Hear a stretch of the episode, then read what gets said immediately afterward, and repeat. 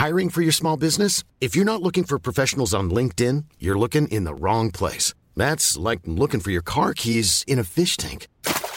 LinkedIn helps you hire professionals you can't find anywhere else, even those who aren't actively searching for a new job but might be open to the perfect role. In a given month, over 70% of LinkedIn users don't even visit other leading job sites. So start looking in the right place. With LinkedIn, you can hire professionals like a professional. Post your free job on linkedin.com slash people today.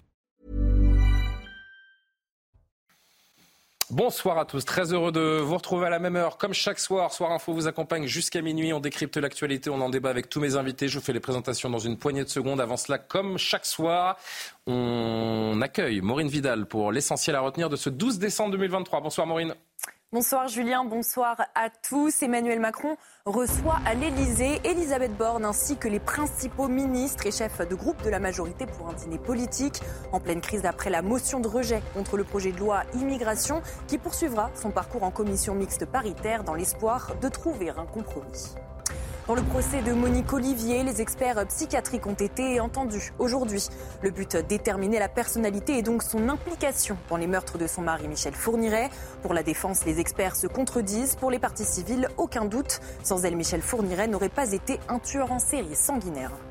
L'armée israélienne annonce avoir récupéré le corps de deux otages dans la bande de Gaza lors d'une opération spéciale. Il s'agit d'une jeune femme de 28 ans, Eden Zakaria, kidnappée le 7 octobre lors du festival de musique dans le désert de Negev, et du soldat Ziv Dado, âgé de 36 ans et père d'une petite fille de 5 mois.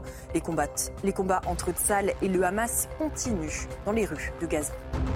Avec le début de la sixième et dernière journée des phases de poule de Ligue des Champions une très bonne nouvelle pour Lens. Après sa victoire ce mardi soir 2 buts à 1 contre Séville, le club entraîné par Francaise termine troisième de son groupe et se qualifie pour la Ligue Europa grâce à des buts de Frankowski sur penalty et de Fulgini en toute fin de match. Les nordistes connaîtront donc un printemps européen. Et bravo donc aux 100 et or du euh, RC Lens qui obtiennent cette euh, troisième place. Merci Maureen, on vous retrouve un petit peu plus tard comme d'habitude pour un, nouveau point sur euh, l'actualité. Autour de la table ce soir, Pierre Lelouch. Bonsoir, Monsieur Lelouch, ancien ministre bien sûr, spécialiste de politique internationale. Alexandre Devecchio est parmi nous. Bonsoir Alexandre, réacteur en chef au Figaro. Guilain Benessa, avocat, auteur notamment de ce livre, Le référendum impossible, qu'on remonte aux éditions L'Artilleur.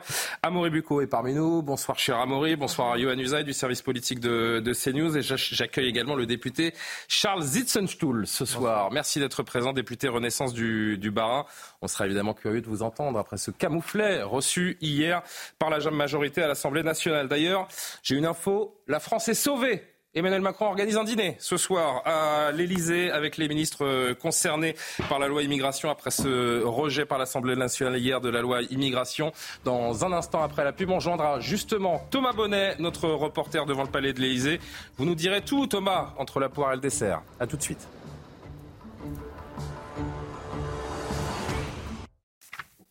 22h05 précisément, nous sommes de retour sur le plateau de Soir Info. Alexandre Devecchio, Pierre Lelouch, Charles Sitzenschul, Guylain, Guylain Benessa, pardon, euh, cher Guylain, Amoré Bucco et euh, Johan Usa. Et nous sommes, ça n'a échappé à personne, depuis 24 heures, en pleine crise politique. Après le rejet du projet de loi immigration présenté par Gérald Darmanin, Emmanuel Macron organise ce soir un dîner à l'Elysée. Autour de la table sont notamment présents Elisabeth Borne ainsi que les principaux ministres, les chefs de groupe de la majorité. Thomas Bonnet pour CNews.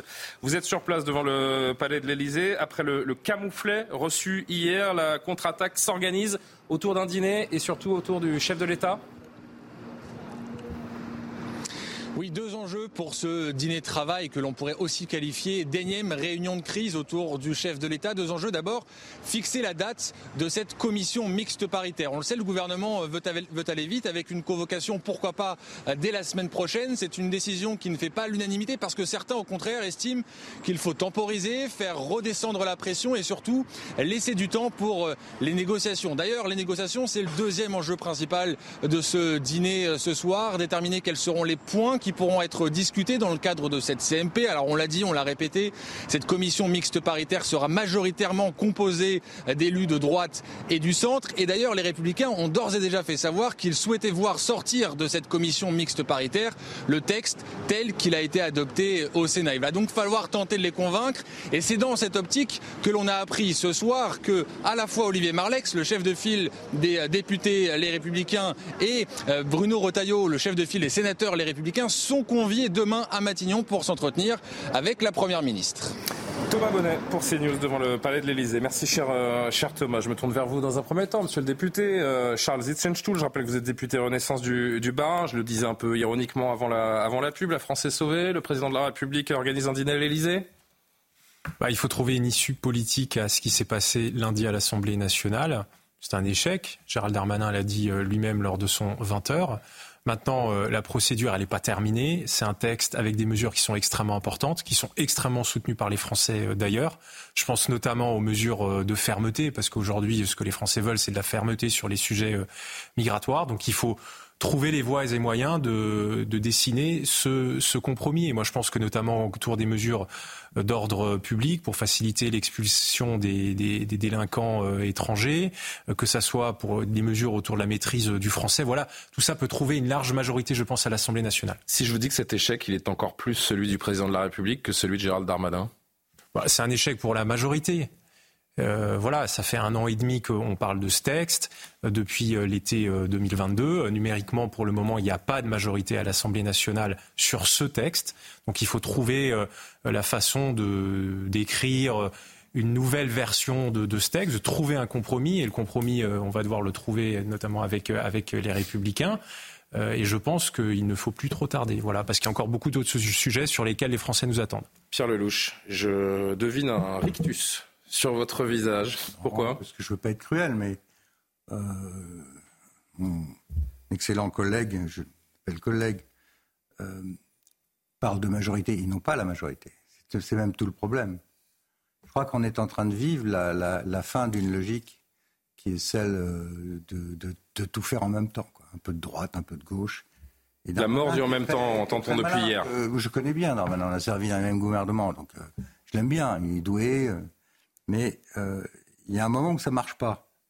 Aller au Sénat euh, pour donner des trucs aux sénateurs de droite, puis ensuite euh, on passe à l'Assemblée, on vend autre chose aux, députés Renaissance et de gauche en espérant que tout ça, ça va faire une salade qui va passer à l'arrivée, ben, ça passe pas. Surtout sur un texte, alors vous disiez qu'il est soutenu par les Français, il est voulu par les Français. Hmm. Les Français, ils ont ras-le-bol de l'immigration. C'est ça le sujet. Ras-le-bol de la violence, ras-le-bol de ne plus être chez eux. C'est ça que j'entends toute la journée. Et ça fait longtemps que j'entends. Donc là, ça monte. Ils ne sont pas d'accord. Si vous leur demandez s'ils sont d'accord avec telle ou telle mesure à l'intérieur du texte, dans le détail, là, il n'y a plus de consensus. Est-ce qu'on va assez loin dans ce texte sur le groupement familial? Non. Mais non.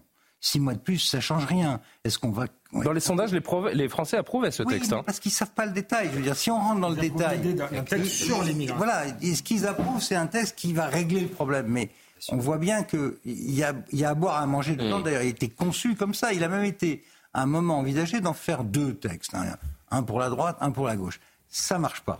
Et là, le, problème que le président de la République a, c'est que d'abord, toute sa logique de déconstruction de la droite et la gauche, bah, ça marche plus. Parce mm. Il y a bien une droite et il y a bien une gauche dans le pays. Et les députés Renaissance le savent bien. Si demain il y a une élection, il va y avoir un problème. parce que la droite et la gauche, ça existe.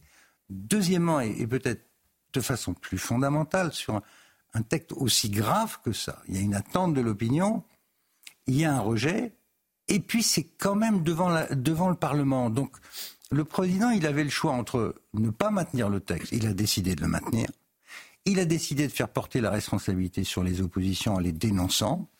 Un peu de mauvaise foi peut-être aussi de la part de la majorité. À mon avis, est une erreur parce que c'est pas comme ça qu'il va trouver un consensus. Et il va botter sur le problème suivant, c'est qu'il va falloir trouver une solution entre les sept députés et sept sénateurs. Alors, justement. Soit, ça, bascule du côté droit, soit ça bascule pas du côté droit.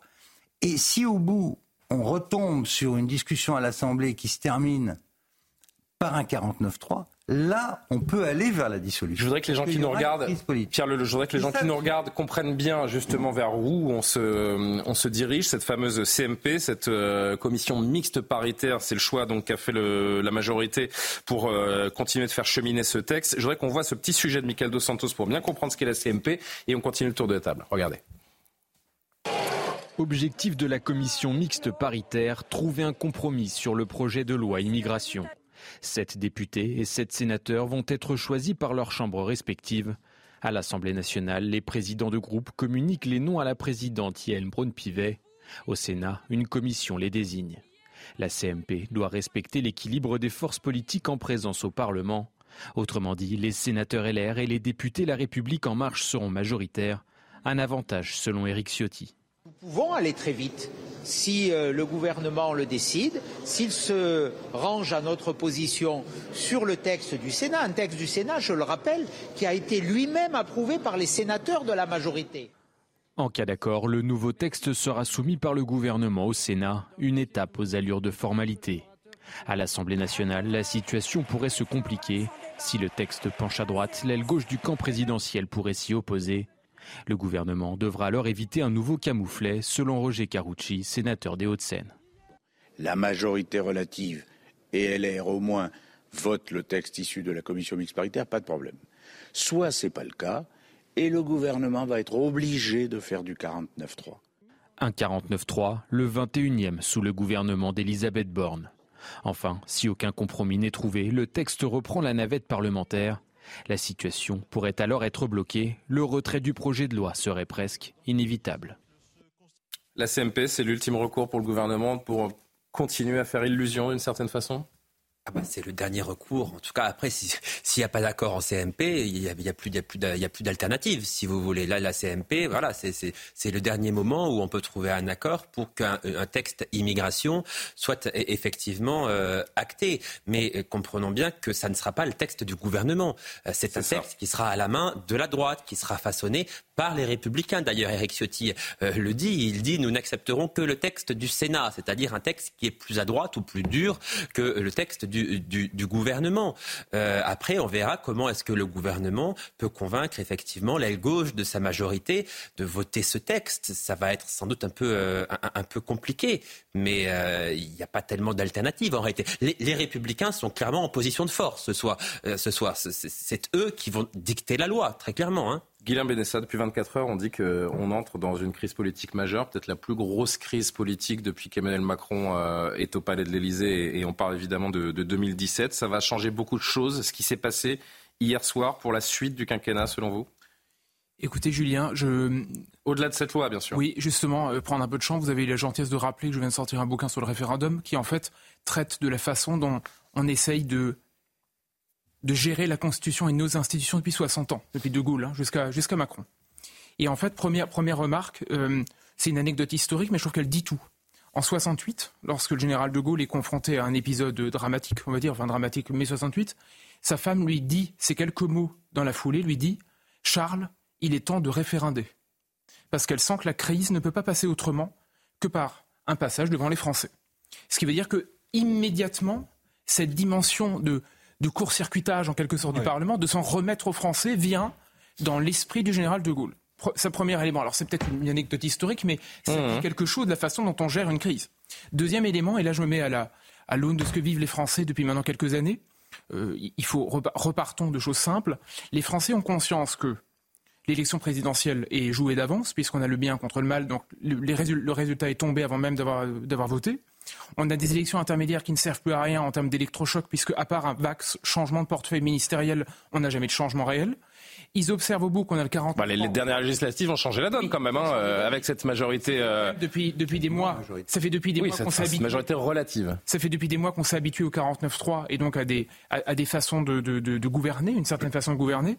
Et désormais, on a donc une loi fondamentale pour la Macronie qui passerait de cette façon, c'est-à-dire maintenant en commission mixte paritaire, c'est-à-dire, et il faut comprendre les Français, ils se diraient que finalement... Un... Mais ils se disent déjà hier soir, il y a une loi qui a été rejetée, mais dans 15 jours ou dans 3 mois, elle va, être, elle va passer quand même. Donc, imaginez, euh... imaginez si, ça se finit... Alors, je laisse euh, Guillaume Bénès à finir et je reviens vers vous. Finit, alors, on entendait dans le sujet, imaginez si en plus ça se finit avec un, avec un, avec un 49-3, ça veut dire qu'au bout du compte, il y a quelque chose de totalement bloqué dans une situation qui ne trouve pas de déblocage. Alexandre n'a pas dit un mot. Presque logique. Alexandre n'a pas dit un mot et Pierre Lelouch, vous reprenez. Euh, non, mais moi je vais, je vais abonder dans, dans, dans, dans le sens de, de, de, de Guilain. Je pense que ce qu'on vit là est le symptôme d'une crise démocratique en réalité.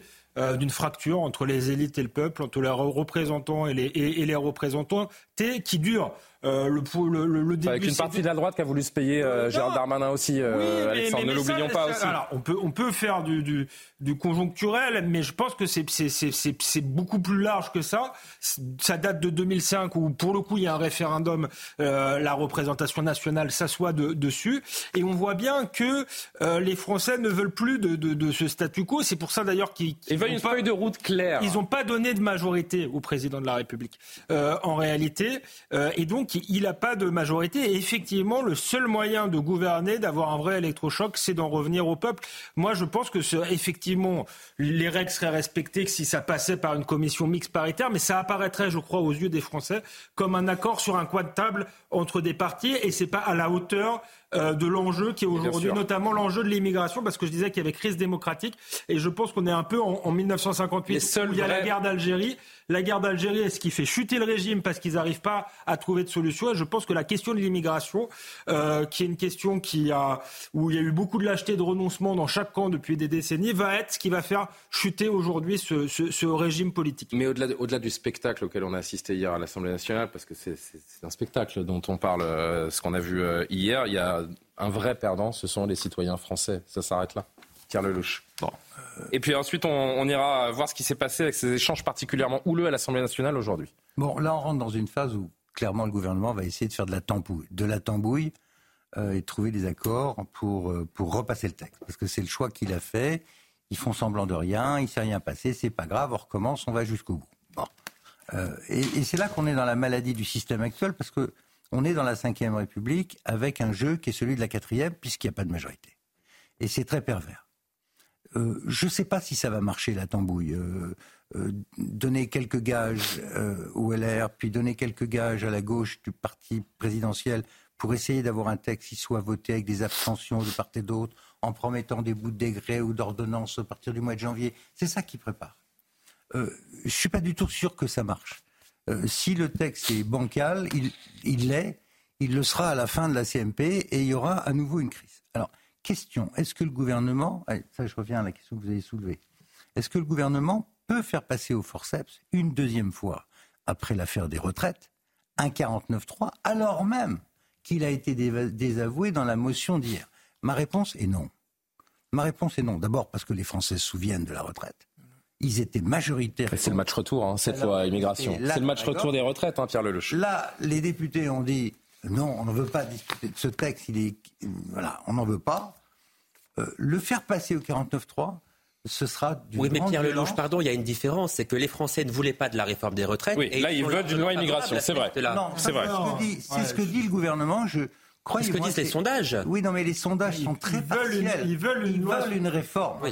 Mais ils ne ils sont pas nécessairement au courant de déséquilibres internes compliqués. Il faut qu'on avance. Euh, si on avait un, un, tableau très précis de ce que ça fait, entre nous, ça fait pas grand-chose par rapport au problème de l'immigration. Mais ça, je suis d'accord. Alors, il n'y a pas de débat. Si on... Avançons, s'il vous plaît, les amis, parce qu'il y a, il y a beaucoup, beaucoup de choses à montrer à nos téléspectateurs. Très vite. Je, ce que je crois, c'est qu'un 49-3 entraînerait une dissolution à ce stade.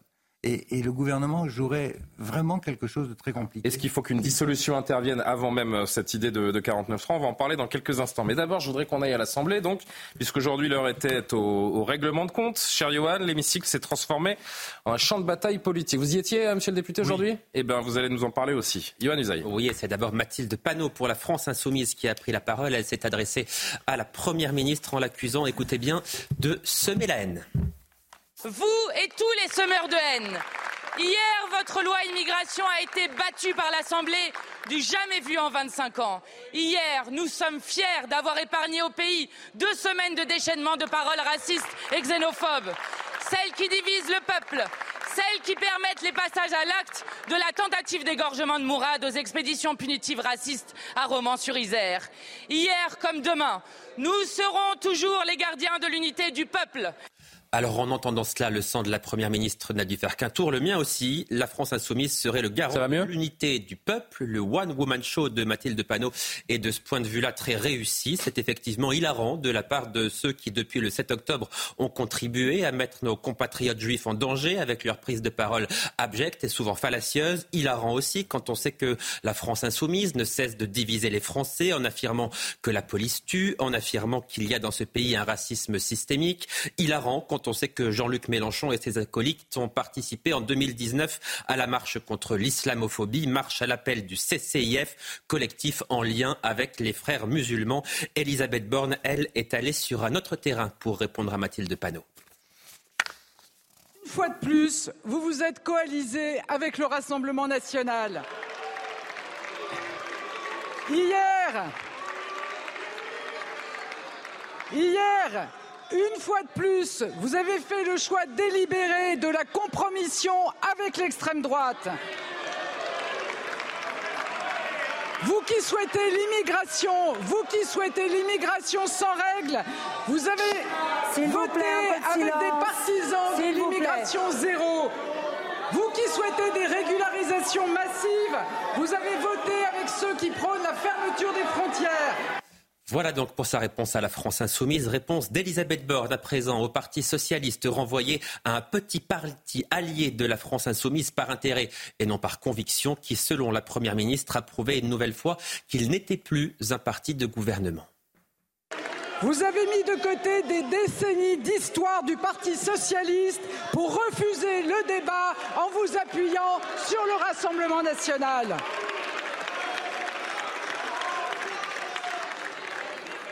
Vous étiez un parti de gouvernement. Hier, vous avez fait le choix de l'irresponsabilité.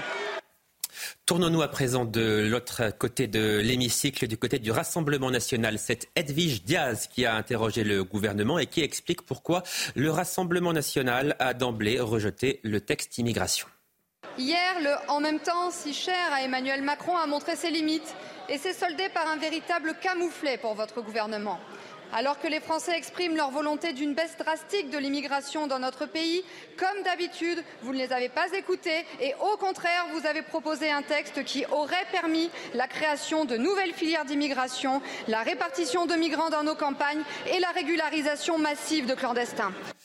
Piqué au vif, Gérald Darmanin répond en mettant le Rassemblement national devant ses responsabilités et en l'accusant de mettre en danger les Français. Le non-débat d'hier a démontré d'une chose d'abord, c'est que vous avez peur du débat. Vous n'avez pas voulu parler d'immigration. Vous en parlez dans les meetings, dans les marchés, sur les tracts, vous en parlez sur les plateaux de télévision, mais vous n'en parlez jamais devant la représentation nationale parce que vous avez eu peur. Comme d'habitude, le Rassemblement national vit des problèmes et ne veut aucune des solutions. Vous avez désarmé nos policiers hier, vous avez désarmé nos préfets, vous désarmez les Français. Et vous allez vous réjouir au prochain fait d'hiver. S'il y a en France un attentat dans les prochains mois commis par un étranger qui aurait pu être expulsé grâce à cette loi immigration, Gérald Darmanin tiendra donc pour responsable le Rassemblement national, mais également les Républicains. La parole justement à Éric Ciotti qui règle ses comptes avec Gérald Darmanin. On sent d'ailleurs chez lui une véritable délectation. Écoutez. Notre Assemblée a rappelé une vérité. Vous êtes minoritaire dans cette Assemblée. Notre Assemblée, a sanctionné, a sanctionné dans la forme le mépris insupportable du ministre de l'Intérieur, qui cède depuis hier, perdant ses nerfs à la caricature et à l'insulte. Éric Ciotti, qui, comme une partie importante des Républicains, déteste viscéralement Gérald Darmanin, toujours perçu comme un traître pour avoir rejoint Emmanuel Macron en 2017. L'heure de la vengeance, sa droite a donc enfin sonné. Le texte immigration va prochainement arriver en commission mixte paritaire. Députés et sénateurs de droite et du parti présidentiel vont devoir trouver un compromis. Éric Ciotti, en position de force, ne se prive pas d'humilier publiquement le ministère de l'Intérieur. Il l'affirme, il ne négociera pas avec Gérald Darmanin, mais uniquement avec la Première ministre Gérald Darmanin, mis hors jeu par la droite qui attendait ce moment depuis maintenant sept ans. Merci beaucoup, Johan. Monsieur le député, je le disais tout à l'heure, mais c'est vrai que le plus triste, en fait, finalement, c'est que plus on voit ces séquences à l'Assemblée nationale, qui plus est depuis 24 euh, heures, plus on se dit que le fossé n'a jamais été aussi grand entre les Français et vous, les élites. C'est exactement ce que j'allais dire euh, avant que vous me posiez euh, la question. Moi, ce qui me frappe depuis quelques heures, c'est le décalage qu'il y a entre le débat parlementaire et la tonalité du débat parlementaire et ce qui est ressenti euh, par, nos concitoyens. Vous vous incluez pas là-dedans Moi, quand je rentre chez moi euh, en Alsace, mes concitoyens, ils me disent qu'ils sont absolument euh, effarés par la façon dont l'Assemblée nationale peut fonctionner à certains moments. Parce qu'en fait, ce n'est pas à tous les moments. Cet après-midi, par exemple, on a voté trois textes de loi. Ça s'est très bien passé. Donc personne n'en parlera. Mais il y a euh, certains instants où ça part dans tous les sens. Et sur le sujet de la loi immigration, ce qui est quand même difficile à comprendre suite au. Mais quand Elisabeth Borne dit qu'il y a eu une union sacrée entre le Rassemblement national et LFI, pardon, mais c'est de la mauvaise foi. On, ne respecte pas le, vote des parlementaires. C'est un député Les Verts qui a lancé cette motion de rejet.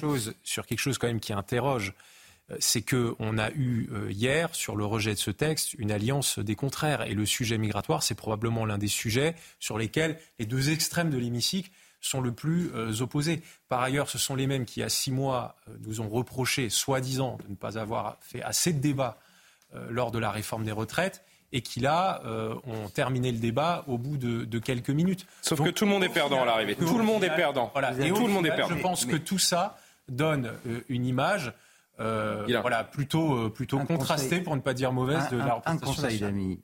Un conseil d'amis. Quand on est dans la panade comme ça et qu'on est à l'origine de ces fautes, on n'accuse pas constamment le camp d'en face, ou alors on ne dit pas que c'est la faute du peuple. Ça va pas. Euh, si vous en êtes là, non, non, mais dans l'affaire de retraite, oui. Aujourd'hui, vous dites que le peuple soutient ce texte, je ne crois pas, mais peu importe. Ce que je crois, c'est que vous récoltez ce que vous avez semé vous avez essayé de faire un texte dans lequel il y en avait un peu pour la droite, un peu pour la gauche, et il n'y avait pas de cap, comme bien souvent avec ce gouvernement. On ne sait toujours pas à quoi sert ce texte. Est-ce qu'il sert à régulariser en fait. Est-ce qu'il sert à fermer les frontières, ce qu'il ne fait pas Est-ce qu'il sert à bloquer le regroupement familial Il ne fait pas. Est-ce qu'il sert à modifier l'AME, à supprimer l'AME Il ne fait pas. Donc, euh, il n'y a qu'une chose qui est actée depuis euh, hier, et je vais euh, faire tourner la parole, c'est la seule chose qui est actée depuis hier, c'est la mort du en même temps. Voilà. Le mantra en même temps, c'est terminé depuis hier soir. et ça, ce serait bien que la majorité, que le chef de l'État en premier lieu, évidemment, en prenne conscience. Et encore une fois, je me répète, euh, nous donne une feuille de route, une direction pour les années à venir. Vous avez raison, mais hier, on a eu la preuve que le en même temps continue. Et pour une raison toute simple, qui n'a rien à voir avec le gouvernement. Ça m'a échappé, dites-moi. Ah, si, si. Hum. Hier, le même jour, on a découvert que d'un côté, la loi immigration a été rejetée, en tout cas fera l'objet de tout cela. On a découvert, les Français ont découvert en même temps l'affaire de Lousbeck, radicalisé. Ah bah alors. Qu'on ne, ne, peut pas. Attendez. C'est ce qu'on appelle l'art du teasing, puisque Amaury Bucco va nous expliquer ce cas dans quelques minutes. je, sais que je, tease un peu, enfin je prépare allez-y, Amaury, mais. Elle est folle cette histoire. complètement folle. Non, elle n'est pas folle. Non, elle est folle. pour les Français, elle est folle. Pour les Français, elle est folle. Non, Julien. Elle n'est pas folle parce qu'au contraire, elle dit bien ce qu'elle veut dire. Ça signifie quoi? Ça signifie qu'on empile des textes comme la loi immigration qui ne servira à rien, puisque de toute façon, le vrai blocage qu'on ne pourra toucher que par référendum dans certaines conditions et dont on doit parler, de toute façon, parce que, parce que la Convention des droits de l'homme n'est pas Est-ce qu'on ferait pas la chronique d'Amory maintenant De toute façon, flingue ce qu'on essaye de faire par la loi immigration. Il y a 10 ans. Alors, on va, je, dis à la régie, on va bousculer un petit peu le conducteur, parce que comme Guilain Benessa a, évoqué le sujet, je suis pas sûr que tous les gens qui nous regardent sachent de quoi euh, on parle également. Moi, je trouve cette histoire folle. La première chose à laquelle j'ai pensé, c'est la famille du terroriste d'Arras. Parce qu'on était Ah exactement dans la même configuration à Moribuco. Pour que les gens qui nous regardent comprennent bien, et là encore, en effet, on est dans, cette, dans ces considérations d'immigration et de volonté des, des Français. On verra le sondage d'ailleurs à quel point, avec force, les Français demandent la fin de, de l'immigration. Donc, outre cette motion de, de rejet, Gérald Darmanin a essuyé un autre revers ces derniers jours. Le Conseil d'État a demandé à la France de rapatrier un étranger radicalisé que Gérald Darmanin s'était félicité d'avoir expulsé. Expliquez-nous en quelques secondes ce qui s'est passé. Oui, alors Julien, cette décision concerne un certain MA, hein, c'est ses initiales. Il a 39 ans, il est de nationalité ouzbek, radicalisé, fiché au FSPRT, le fichier des signalements pour la prévention de la radicalisation à caractère terroriste, connu des services de police pour son ancrage dans la mouvance islamiste. Et pour cette raison, le 30 avril 2021, c'était donc il y a deux ans et demi, cet homme est visé par une interdiction administrative du territoire. Il est donc en situation irrégulière. Et là, vous dites, a priori, il devrait être expulsé. Huit mois plus tard, le 24 décembre 2021, cet homme dépose néanmoins une demande d'asile auprès de l'OFPRA, c'est-à-dire qu'en fait, c'est un peu la bizarrerie du système. Vous pouvez à la fois être interdit du territoire et demander le statut de réfugié. Ce n'est pas incompatible. Euh, et donc, il fait cette demande. Alors, il, a, il essuie un premier refus euh, de l'OFPRA et donc il effectue plusieurs recours. Vous savez qu'il y a beaucoup de recours possibles. Alors, notamment auprès de la CNDA, la, Cour nationale euh, du droit d'asile, mais aussi auprès de la CEDH, en invoquant les risques de traitement inhumain, voilà, inhumain ou dégradant dans son pays. Alors en attendant, la justice administrative suit son cours en France. Le 23 mars 2022, il est assigné à résidence à Melun, c'est-à-dire qu'à priori on prévoit son expulsion. Et puis, eh bien, un mois plus tard, le 15 avril 2022, sa demande d'asile est définitivement rejetée euh, par la France. Et là, donc, a priori, on se dit encore, il devrait être logiquement expulsé, mais le 26 avril, un mois plus tard, eh bien, la CEDH, la Cour européenne des droits de l'homme, demande la suspension de cette décision de la France parce que, eh bien, on estime qu'il faut euh, approfondir sa demande à cause des risques qu'il encourt de son pays. Et donc, là, il ne peut plus être expulsé. Donc, si on vous suit bien, il ne pouvait pas être expulsé vers l'Ouzbékistan. Qu'est-ce qui s'est passé ensuite? Alors, bah, ce qui s'est passé, donc les mois passent, la décision de la CEDH ne tombe pas, mais il y a la mort de ce professeur, Dominique Bernard, qui est assassiné par un ressortissant ingouche radicalisé avec un profil un peu similaire. Sa famille n'avait pas pu être expulsée. Et donc là, si vous voulez, Gérald Darmanin euh, montre euh, les muscles et euh, notamment dans le JD, eh bien, annonce qu'il va procéder à des expulsions d'étrangers radicalisés et passer outre les décisions de la CEDH. Alors, chose promise, chose due, Gérald Darmanin procède à l'expulsion de nombreux étrangers délinquants ou dangereux, dont cet homme, hein, le 16 novembre, 2023, donc il y a un mois, il annonce sur Twitter, euh, vous allez le voir dans un tweet, eh bien qu'effectivement cet homme a été expulsé vers l'Ouzbékistan. Mais là, bien sûr, eh bien, plusieurs associations pro-migrants comme la Ligue des droits de l'homme, la CIMAD ou la GISTI eh crient au scandale. Vous avez aussi le syndicat de la magistrature hein, qui fait un tweet pour s'indigner en dénonçant une expulsion illégale et C'est la même histoire que Arras. La même histoire. Et finalement, le Conseil d'État, donc on conclut, a donné raison euh, à ce monsieur. Voilà, alors pour finir, et c'est là que ça se corse, franchement. Hein. Mm. Le 7 décembre, le Conseil d'État indique effectivement que la France n'aurait pas dû l'expulser à cause des risques qu'il encourt dans son pays. Il indique que cette, euh, le Conseil d'État indique que cet Ouzbek a été placé dans une cellule exiguë à son arrivée en Ouzbékistan, qu'il risque d'être condamné euh, pour des motifs politiques ah et bah qu'il pourrait même être torturé donc le Conseil d'État demande plusieurs choses à la France. Alors d'une part, l'annulation des décisions d'expulsion, lui attribuer un visa pour qu'il revienne en France, pour qu'on le rapatrie en France, avec une astreinte de 300 euros par jour de retard, le versement de 3 000 euros à cet étranger euh, en guise de, réparation probablement. Et comme je vous dis, les choses se corsent, c'est là, c'est-à-dire que la France, qui a tant de mal à expulser des étrangers en situation régulière, se trouve ici dans la situation inverse, c'est-à-dire qu'elle va devoir demander à l'Ouzbékistan de lui renvoyer un de ses ressortissants emprisonné dans son pays après avoir demandé à ce pays de le reprendre. Alors, il n'est pas du tout sûr, si vous voulez, que l'Ouzbékistan accepte de renvoyer cet homme. Et en plus, eh bien, pendant tout ce temps, la France va devoir payer 300 euros par jour. Si c'était pas, si c'était pas si grave, euh, franchement, on pourrait rigoler parce que euh, parce que c'est c'est c'est c'est complètement fou. C'est complètement fou. Ce qui est grave, Julien, c'est que c'est pas le premier cas. Mais non, mais je parle du terroriste d'Arras. La famille du terroriste d'Arras qui devait être expulsée, le mécanisme a été exactement le même et on connaît la suite. Mais il y a une affaire très célèbre, c'est l'affaire de Jamel Begal, qui a été la même chose, mais dans au début des années 2000. J'ai écrit tout un bouquin euh, en 2015 pour expliquer qu'il fallait changer le système de la CEDH et que tant qu'on ne sortait mhm. pas de cette jurisprudence, on ne pourrait pas avoir le contrôle de nos frontières. en fait, c'est la raison. C'est-à-dire que ça fait une demi-heure qu'on parle de cette loi immigration, Guilain Benessa. Mais la vérité, c'est qu'ils auraient pu euh, la, la, discuter, ils, ils, auraient pu la voter euh, quelques jours euh, après.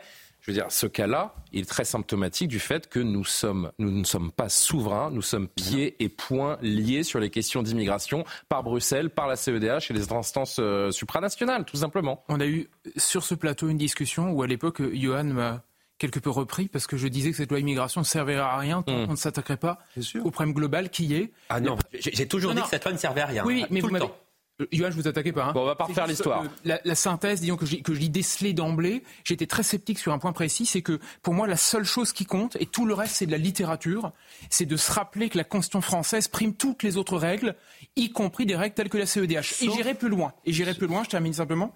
C'est que je vous disais aussi à l'époque qu'on a une vision très statutaire des choses. On se dit l'Europe c'est pas bien. En fait, c'est pas comme ça qu'il faut le voir c'est qu'on a somatisé ces règles-là et on les a intégrées à tel point qu'on les applique avec une ferveur, une ferveur, une dévotion qui fait qu'on ne se pose même que même les juges français, vous voyez, contre in fine l'argumentation. Et d'ailleurs, pour terminer, Essayons d'être un peu objectifs. La loi de Gérald Darmanin, elle vise quand même à simplifier les, procédures. Est-ce qu'on aurait eu exactement le même cas ah si la loi était passée objectivement? Oui, objectivement. La réponse est oui. Julien, il faut quand même expliquer. Non, il faut quand même une chose simple. Et on fera tourner la parole ensuite. Allez-y, Pierre. C'est très important. C'est que dès lors qu'un accord international est ratifié par le, par le Parlement ah ou par un référendum, il est supérieur à la loi nationale. Donc, en ratifiant la Convention européenne des droits de l'homme, donc la CEDH, mhm. nous considérons que la jurisprudence de la CEDH, ben qui n'a rien à voir avec le problème migratoire actuel, elle a été mhm. inventée pendant la guerre froide pour les réfugiés qui venaient d'Union soviétique. C'est ça la Convention européenne des droits de l'homme. C'est pas du tout les immigrés économiques venant euh, euh, venant d'Afrique ou bien Pierre, absolument. les juges de la Cour européenne des droits de l'homme sont supérieurs aux droits français. Oui. C'est l'ancien ministre. Aux lois françaises. J'ai été ministre européennes. Je peux vous dire que le sujet clé, c'est effectivement de reprendre le contrôle, d'où la question du référendum. S'il n'y a pas du référendum pour sortir la France de ce système, mais bien entendu, mais je l'ai proposé il y a dix ans. Ça fait dix ans que cette affaire tourne et j'étais un de ceux qui ont dit si vous voulez reprendre le contrôle de l'immigration en France, faut sortir de la CEDH, sinon la justice française applique automatiquement les, décisions. qu'est-ce qu'on fait avec la CEDH Si on veut être efficace, si on veut répondre à ce chiffre, la régie, les amis, c'est simple. C'est le sondage. 80% des Français veulent mettre fin à l'immigration euh, en France, veulent stopper les arrivées d'immigrés en France. Comment est-ce qu'on leur répond? Qu'est-ce qu'on fait avec cette CEDH Puisqu'il est là le cœur du problème. C'est même pas la loi qui a été rejetée hier, c'est ça le c'est pour ça que je vous disais qu'il y avait une fracture entre les élites et le peuple et un manque de confiance en la démocratie parce que les gens sentent bien que les élus n'ont plus les manettes en réalité. Et donc le peuple souverain veut reprendre les manettes et donc le seul moyen, c'est pas ce débat sur une loi qui mènera à rien, c'est effectivement un référendum constitutionnel pour dire que euh, la Constitution française prime euh, sur tous les autres textes, y compris euh, les traités qu'on a signés, type la CEDH. Donc c'est c'est la, la, la, seule solution pour avoir une véritable révolution euh, en matière, euh, en matière euh, migratoire. du reste, les républicains aujourd'hui sont pour et c'est tant mieux. mais, mais en 2005, il y a eu un référendum sur le, le, traité européen qui, qui n'a, on n'a pas respecté le choix souverain des Français. C'est pour ça aussi qu'on est dans la seringue et qu'on est dans cette impasse démocratique-là et pourquoi les Français n'ont plus confiance en leur classe politique en général. En fait, l'idée, c'est que avec la CEDH et les droits européens, c'est que les libertés individuelles des uns et des autres, donc individuelles, euh, prime sur l'intérêt général. Non, mais il y a plusieurs choses déjà. D'abord, on se rend compte que le ministre de l'Intérieur a mis deux ans pour décider de l'expulsion d'un islamiste radicalisé qui était fiché. Donc, on considérait que potentiellement, il pouvait passer à l'acte et commettre un attentat. Expulsé, je vais être précis, pour soupçon de radicalisation. Donc, non, mais c'est quand même deux ans, c'est quand même très long pour quelqu'un qui, a priori, représente un danger euh, pour notre pays. Donc, première chose. Ensuite, la CEDH nous dit non, non, on ne peut pas le renvoyer dans son pays parce qu'il risque d'être torturé il risque de subir des violences, d'être emprisonné pour raisons politiques, mais on s'en fiche. Mais on s'en fiche complètement. Quelqu'un qui veut venir chez nous parce qu'il risque sa vie dans son pays, eh bien, il se comporte normalement. Mais on est d'accord. Il se comporte en bon français, avec les valeurs républicaines. On est d'accord, Johan, mais, mais là où Guilla avait raison, c'est que j'ai eu longtemps eu ce débat avec vous. Je me souviens m'être engueulé l'année dernière. c'est qu'on a sacralisé l'état de droit. Vous avez dit sur ces plateaux pendant des années, ah mais l'état de droit, il y a le droit. Mais l'état de droit, c'est... Euh... L'état de droit est sacré. Mais euh, non, parce que l'état de droit, de droit, c'est à nous de le, définir. L'état de droit, c'est le, peuple souverain qui décide du droit, c'est pas les juges. Donc il faut que... l'état de droit, ça peut évoluer. ah bah voilà, on est d'accord sur ce point. On fait évoluer le droit, on change l'état de droit. Et dernière chose... mais là, qu'est-ce que vous changez puisque c'est Bruxelles qui décide Non mais dernière chose, pardon, parce que on a quand même vu qu'il y a des associations qui ont souhaité que ce terroriste en puissance, en tout cas cette personne, se radicalise. oui, non, mais se radicaliser, cet islamiste, reste, revienne sur le sol national. La Ligue des droits de l'homme, la Ligue des droits de l'homme se bat pour qu'une personne radicalisée revienne en France. Amnesty International se bat pour que quelqu'un qui potentiellement met en danger parce qu'il ne voit que les libertés individuelles. il, ne voit que, par ce prisme Non mais il faut que chacun sache ce que sont devenues ces associations qui manifestement, indiscutablement, au vu de cet, exemple, mmh. de cet exemple, représentent désormais un danger pour notre pays. La Ligue des droits de l'homme est un danger pour la France. Moi, si je peux juste euh, rebondir sur ce que vous venez de dire, Yann, il y a deux choses. D'abord, vous parlez de Gérald Darmanin. Alors là, pour le coup, je pense qu'on ne peut pas en vouloir à Gérald Darmanin. Il a un peu péché par enthousiasme. Oui, mais c'est la jurisprudence IQCN. C'est la jurisprudence IQCN. Il a voulu. On, on montre les muscles parce qu'on a réussi une expulsion et puis derrière. Rendre son avis en se disant je le fais quand même. Donc je pense qu'on ne peut pas lui en vouloir. Après, la deuxième chose que moi je trouve. Mais si on peut lui en vouloir, c'est de la poudre aux yeux, Amaury. non, mais je Il nous jette de la poudre aux yeux alors qu'on sait très bien. Par contre, Gérald Darmanin, il connaît les accords, il connaît la Cour des droits de l'homme. Maintenant, c'est une humiliation parce que moi je trouve que vis-à-vis de l'Ouzbékistan, on met deux ans et demi, on expulse quelqu'un, on leur demande de le reprendre malgré le danger qu'il représente, ils le reprennent, ils le mettent en prison, et là on vient leur dire, bah en fait, vous n'avez pas le droit de le faire, vous n'allez nous le renvoyer maintenant. Imaginez qu'ils nous le renvoient maintenant en France. Est-ce qu'on pourra redemander dans un an à l'Ouzbékistan de le reprendre parce que finalement on pourra les... Mais c'est fini. Maintenant, s'il revient en France, il ne repartira. C'est là où, où, Gérald. Je voudrais que le député euh, pardon, j'ai du mal. Je suis vraiment désolé. Zitzenstuhl me euh, donne son, son commentaire là-dessus mm. parce que c'est vrai que les gens, encore une fois, pensez aux gens qui nous regardent, pensez à vos administrés, pensez aux gens que vous représentez. On marche sur la tête. C'est insupportable. Si ce monsieur, et évidemment que je veux pas, euh, je veux pas faire de, de, de mauvais présages, mais si ce monsieur se retrouve dans la rue avec un couteau et qui commence à attaquer tout le monde, à qui, à qui la faute? Qui sera responsable de ça? Mais ça fait partie effectivement des sujets qui perdent complètement euh, nos compatriotes. La Cour européenne des droits de l'homme, il faut quand même dire que la France y est rentrée euh, souverainement. Elle siège à Strasbourg d'ailleurs. Euh, par ailleurs, elle, elle, elle, est, en... Mais elle peut en sortir souverainement aussi. Mais, la France, oui, c'est vrai que je dis Bruxelles, mais la, Cour est à Strasbourg. La, France y est entrée souverainement dans le cadre de traités qui ont. Est-ce que c'est pas l'heure d'en sortir, etc. Sortir, la, sortir de la CEDH. Euh, renégocier les accords. Mais effectivement, on voit bien qu'aujourd'hui se pose dans plusieurs États européens, et pas qu'en France, pas que dans la société française, j'en parle avec des collègues allemands, des collègues d'autres pays, euh, les débats sont les mêmes euh, dans ces pays-là, où on voit bien que les, principes qui ont été fixés il y a plusieurs décennies, Pierre Lelouch l'a rappelé, dans un cadre historique totalement différent, qui était celui de la guerre froide, euh, et avec les réalités de ce que, ce que sont pardon, certaines sociétés européennes aujourd'hui, avec de nouvelles menaces pour l'ordre public, l'arrivée de l'islamisme en Europe, etc., vont nous pousser, je pense, à rediscuter mais là, monsieur, on rediscuter autour, autour de ces traités-là. Là, on est en train de parler du réel. Attendez, monsieur Lelouch, on est en train de parler du réel. À votre avis, les Français, ils attendent quoi d'une loi immigration? Une loi qui leur permette de penser que des hommes euh, radicalisés venant de l'étranger peuvent être définitivement renvoyés chez eux, ou alors que des métiers en tension vont pouvoir euh, régulariser euh, des gens dans, dans des restaurants qui manquent de, de personnel. Qu'est-ce qu'ils attendent les Français d'une loi immigration selon vous? L'un ou l'autre? Moi, je, je, enfin, les deux sujets n'ont absolument rien à voir. Bah puisqu'ils sont dans la même loi. Je, pense ils ont à voir puisqu'ils sont dans la même loi du, de votre majorité. Je pense qu'aujourd'hui, je l'ai dit, c'était ma première intervention dans l'émission. Je pense qu'aujourd'hui, l'attente très majoritaire de la société française, elle est à la fermeté sur les sujets migratoires. Et c'est la fermeté qui doit dicter nos décisions, la décision des gouvernements et les, la décision, les décisions de la majorité sur ces sujets. On parle de questions européennes. Ça tombe bien. On va voir les élections européennes ah bah euh, dans, dans quelques mois. Et moi, j'espère que ces sujets-là seront débattus notamment à, l'occasion euh, des élections euh, européennes. Qu'est-ce que le représentant du peuple français que vous êtes propose pour qu'il n'y ait plus d'hommes radicalisés expulsés qui soient rapatriés sur demande du Conseil d'État? Les moyens Enfin, on, parle quand même là. Enfin, on a besoin je, de je veux moyens. vous mettre en difficulté parce que je sais que la réponse elle n'existe pas. Vous, on est pieds et poings On, a la donnée. Bien sûr qu'elle existe la réponse. Il y a des réponses. La il y a des, réponse, il y a des réponses juridiques. Et moi, je pense qu'il faut qu'on puisse avoir ce débat. Ensuite, il y a des réponses de moyens. Parce qu'on voit aussi que nos policiers, nos gendarmes, moi j'en ai discuté avec certains chez moi euh, en Alsace il y a quelques jours, il y a aussi des sujets de moyens, parce qu'il faut des hommes, il faut des véhicules, il faut du temps de travail pour envoyer ces personnes dans les aéroports, etc.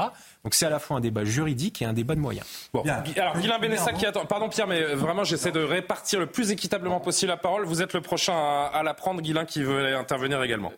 une remarque sur le. le- il, faut il faut que les gens un jour comprennent, à mon sens, c'est très simple, comprennent l'entourloupe que constitue la légende de la relation entre la France et la Cour européenne des droits de l'homme. Le général, le général de Gaulle, il n'en voulait pas. Il a fait le nécessaire jusqu'au bout pour ne pas en vouloir. Mais là, on y est. 60 ans ont Attendez, passé. Oui, Qu'est-ce mais qu'on fait? Attendez, je vais y revenir. Julien, vous inquiétez pas, je ne fais pas une leçon d'histoire, c'est pas Il le pas problème. Ça veut dire, ça veut dire simplement qu'à l'origine, il y a une volonté présidentielle de ne pas se soumettre au juge de la CEDH. Et vous savez ce qui s'est passé?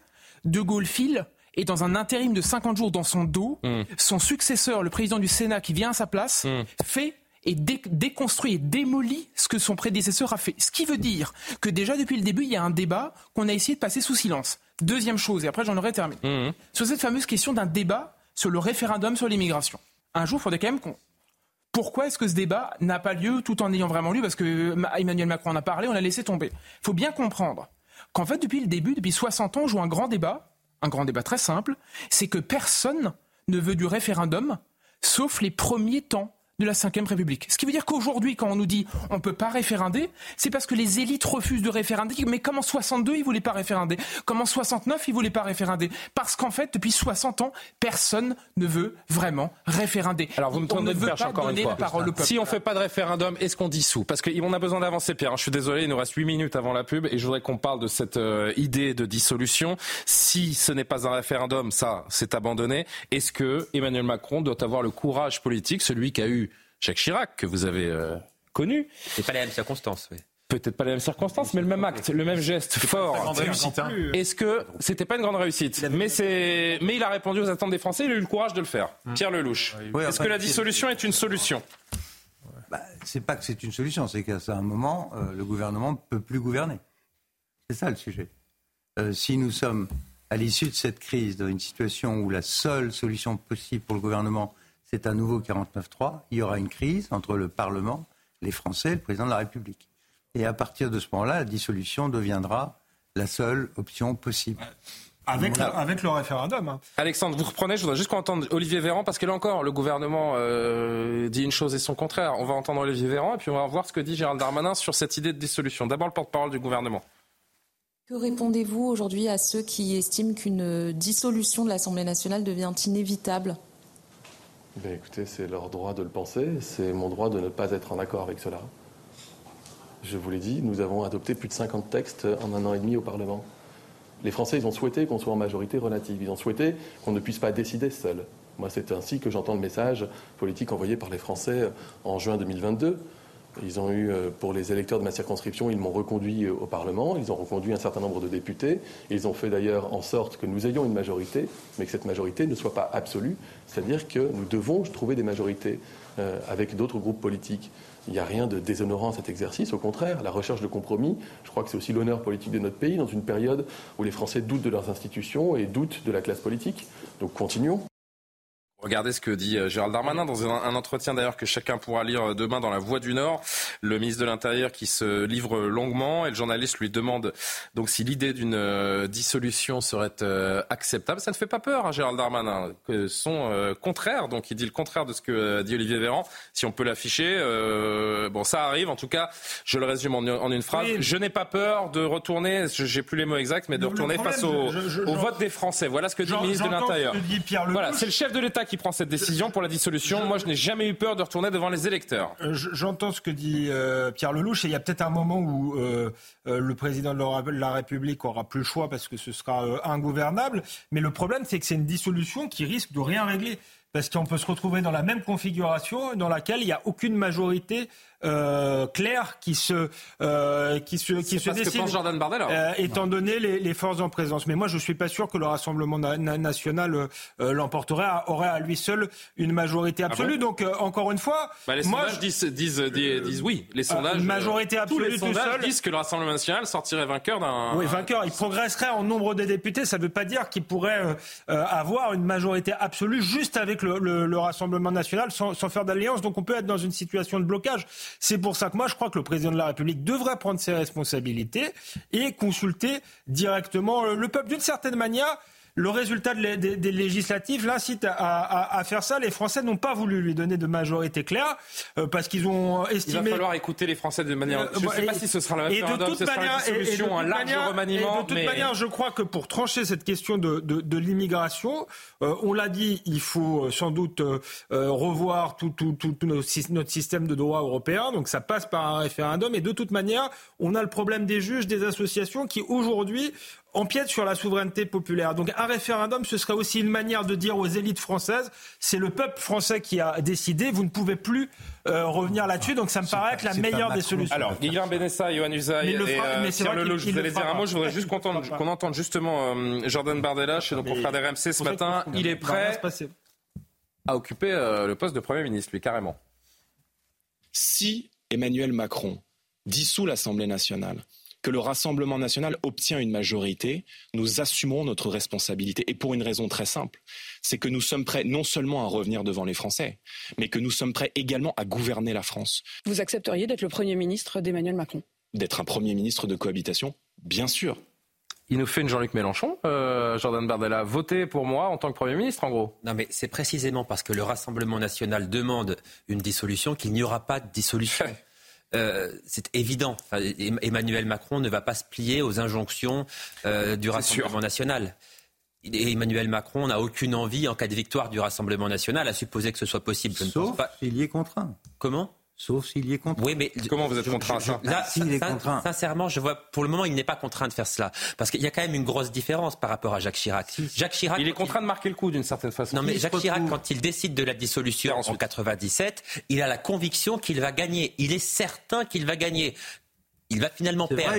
mais, quand il décide, il est certain qu'il va gagner. Là, si Emmanuel Macron décide de dissoudre, il est certain à 100% de perdre. Il ne gagnera pas, il aura moins de députés aujourd'hui. Demain qu'il en a aujourd'hui. Donc pour l'instant, il n'a aucun intérêt à dissoudre. Ça reviendrait. Le, pays serait encore plus ingouvernable, probablement. Il serait impossible de dégager une majorité de gouvernements. Il est déjà ingouvernable, hein, le pays. Ça vous a pas échappé, Johan. Le pays est ingouvernable. Mais pas du tout, Julien. mais le, pays est, tout à fait gouvernable. Il y a un texte qui a été rejeté avec une motion de rejet préalable ça ne veut pas dire qu'il n'y aura pas de texte, mais ce pays est encore gouvernable. Une toute petite Avec une dissolution, il est possible que ce pays soit totalement ingouvernable. que Pierre Lelouch, mais dans la... Pierre Lelouch, une petite minute et Guillaume BSN, une petite minute également. où le gouvernement et le président ont choisi de garder le texte. S'ils avaient écarté le texte, il n'y avait pas de risque. Pas de risque. Euh, c'était un échec, une défaite, ce qu'on veut, mais enfin, le système restait en l'état. Dans la mesure où ils ont décidé de maintenir le texte et la navette parlementaire, et donc un deal avec l'un et l'autre camp. Si le deal ne fonctionne pas, et je pense que c'est tellement radicalisé des deux côtés, plus les, les outrages présidentiels contre les deux camps, font que je crois que ça va être très très compliqué de fabriquer une tambouille vendable qui empêche un 49-3. il, y aura un 49-3. Non mais attends, je dis que si il dit que si le président et le Premier ministre décident de faire un 49-3 avec le précédent qu'il y a eu sur les retraites, il y aura une crise politique majeure dans le pays. Mais il y a une crise Les Français n'en voudront pas. Et ils perdront, non seulement ils perdront le 49-3, mais il y aura une motion de censure, le gouvernement tombera, il sera obligé de dissoudre. Alors très très très vite, et parce que, j'avais promis la, la le 49.3 est un outil institutionnel. Moi, je pense que malheureusement, ça va se terminer comme ça, qu'il y aura une crise politique, une crise démocratique. Ah, on est dedans, on est dans la post-démocratie, c'est-à-dire un gouvernement qui gouverne sans le peuple et sans majorité. Et je pense que Emmanuel Macron va continuer comme ça pendant trois ans. Ça va être très long, mais euh, si, en, croisant les doigts pour que ça craque pas. 40 secondes. Avec la remarque de Jordan Bardella, en fait, qui est qui vient joue le, le, le, nouveau Mélenchon, c'est-à-dire Premier ministre à la place du Premier ministre. On en oublie, et ça, ça me frappe. On en oublie que normalement la dissolution, ça ne conduit pas à cela. La dissolution, une dissolution perdue, veut dire le départ du président de la République. C'était ça les premiers temps. Or, on s'est tellement habitué à la corruption des institutions que maintenant, un, on dissout plus, et quand on dissout, on n'en tire pas les leçons qu'il faut. Normalement, celui qui est sur le grill, c'est Emmanuel Macron. C'est pas Gérald Darmanin qui a dissolution. C'est bon. On va marquer une courte pause. Non, mais c'est passionnant de discuter de tout ça parce qu'on voit à quel point, à quel point la situation est, complexe. Je ne sais pas en effet si le pays est ingouvernable, mais euh, la situation quand même. Il reste trois ans et demi de, euh, de mandat à Emmanuel Macron et franchement, qui peut dire, même pas vous, Monsieur le député Renaissance, où l'on va, où va cette euh, majorité? On a encore une heure pour discuter tous ensemble. Il y a un ministre qui sort son épingle du jeu en ce moment, qui sur qui la, la tempête glisse. C'est Monsieur Attal, Gabriel Attal, qui a été très bon aujourd'hui. Il a montré euh, beaucoup de fermeté à l'Assemblée concernant cette fameuse affaire à Issou dans les, dans les Yvelines. On vous en parle dans un instant. Cette enseignante qui a été euh, pointée du doigt en classe par certains élèves, voire menacée parce qu'elle a montré un, tableau de la Renaissance avec des femmes nues dessus. Voilà où nous en sommes. Bienvenue en France en 2023. À tout de suite. Il est quasiment 23h, puis le plateau est un peu agité, mais on retrouve notre sérieux et on accueille de nouveau Maureen Vidal pour l'essentiel de l'actualité.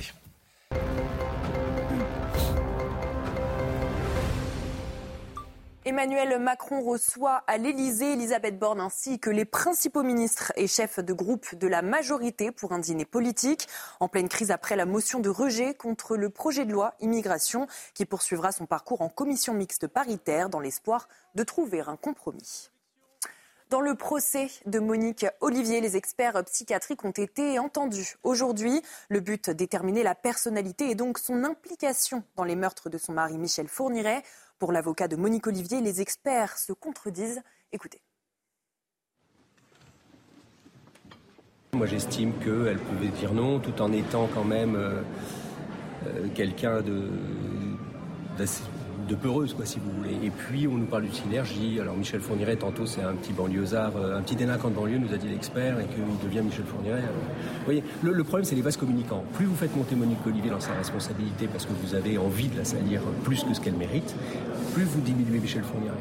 C'est ça, en fait. Parce que Michel Fourniret, ça reste le tueur en série qu'on nous a décrit comme le plus absolu. Avec euh, le début de la sixième et dernière journée des phases de poule de Ligue des Champions et une très belle nouvelle pour Lens. Après sa victoire ce mardi soir de Buzyn contre Séville, le club entraîné par Francaise termine troisième de son groupe et se qualifie pour la Ligue Europa grâce à des buts de Frankowski sur penalty et de Fulgini en toute fin de match. Les nordistes connaîtront donc un printemps européen. Et voilà le dernier but avec ce contre de Sotoka qui a tout vu sur son côté droit pour sortir, pour servir Fulgini dans l'axe. Et là, son duel euh, du pied gauche remporté face au gardien, c'est magnifique. Et ça fait 2-1 pour le RC Lens dans le temps additionnel. Merci beaucoup. Cher Maureen Vidal, il est donc un petit peu plus de 23 ans. On vous retrouve en 30 minutes, Maureen, pour un nouveau point euh, actu. Toujours avec Alexandre Devecchio, Pierre Lelouch, Charles Sitzenstuhl, député du euh, Barin, député Renaissance du Barin, Guilain Benessa, Maureen Bucco et Johan Usaï. On a largement euh, évoqué cette loi immigration et les conséquences de ce rejet hier. Je voudrais qu'on évoque un, un ministre qui, qui, surnage actuellement, c'est Gabriel Attal. Procédure disciplinaire ouverte aujourd'hui à l'encontre des trois élèves de ce collège à Issou, dans les Yvelines. On vous en parlait hier, à l'origine des accusations visant leur enseignante qui a montré en classe une peinture qu'on va peut-être revoir dans un instant sur laquelle figurent des femmes dénudées. Plusieurs élèves de 6e, donc on parle de gamins de 11-12 ans, ont dit avoir été gênés à la vue des corps de ces femmes dénudées sur cette toile, la voici, du XVIIe siècle et ont accusé leur enseignante d'avoir montré le tableau pour choquer délibérément les musulmans. Voilà où nous en sommes. Échange entre Gabriel Attal et un député modem tout à l'heure à l'Assemblée nationale. Vendredi dernier, une professeure de français a illustré son cours sur les, métamorphoses d'Ovide avec la présentation d'un tableau de Giuseppe Cesari. Il ne s'agissait euh, donc ni plus ni moins d'une manière de lier deux arts, la peinture et la littérature. Depuis, pourtant, cette professeure et l'ensemble de l'équipe éducative ont demandé à bénéficier de leur droit de retrait. En cause, des élèves se sont insurgés contre des propos ressentis comme racistes. Accusations qu'ils ont pourtant depuis reconnues comme étant mensongères. Trop mal, trop tard, le mal était fait. Il ne s'agit pas d'un simple fait divers. Et je crois que cette, cette situation est l'illustration d'un problème plus profond dans nos écoles, celle de la remise en question de notre principe de laïcité. Il faut en revenir à l'essentiel. Le rôle de l'école française, c'est de former des républicains. Et notre école, l'école française, elle a des racines. Et dans ces racines, il y a la laïcité, il y a l'égalité entre les femmes et les hommes, il y a l'autorité de l'enseignant. Jamais je n'accepterai à l'école de la République qu'on refuse de regarder un tableau, qu'on se bouche les oreilles en cours de musique, qu'on s'en prenne à l'autorité d'un enseignant.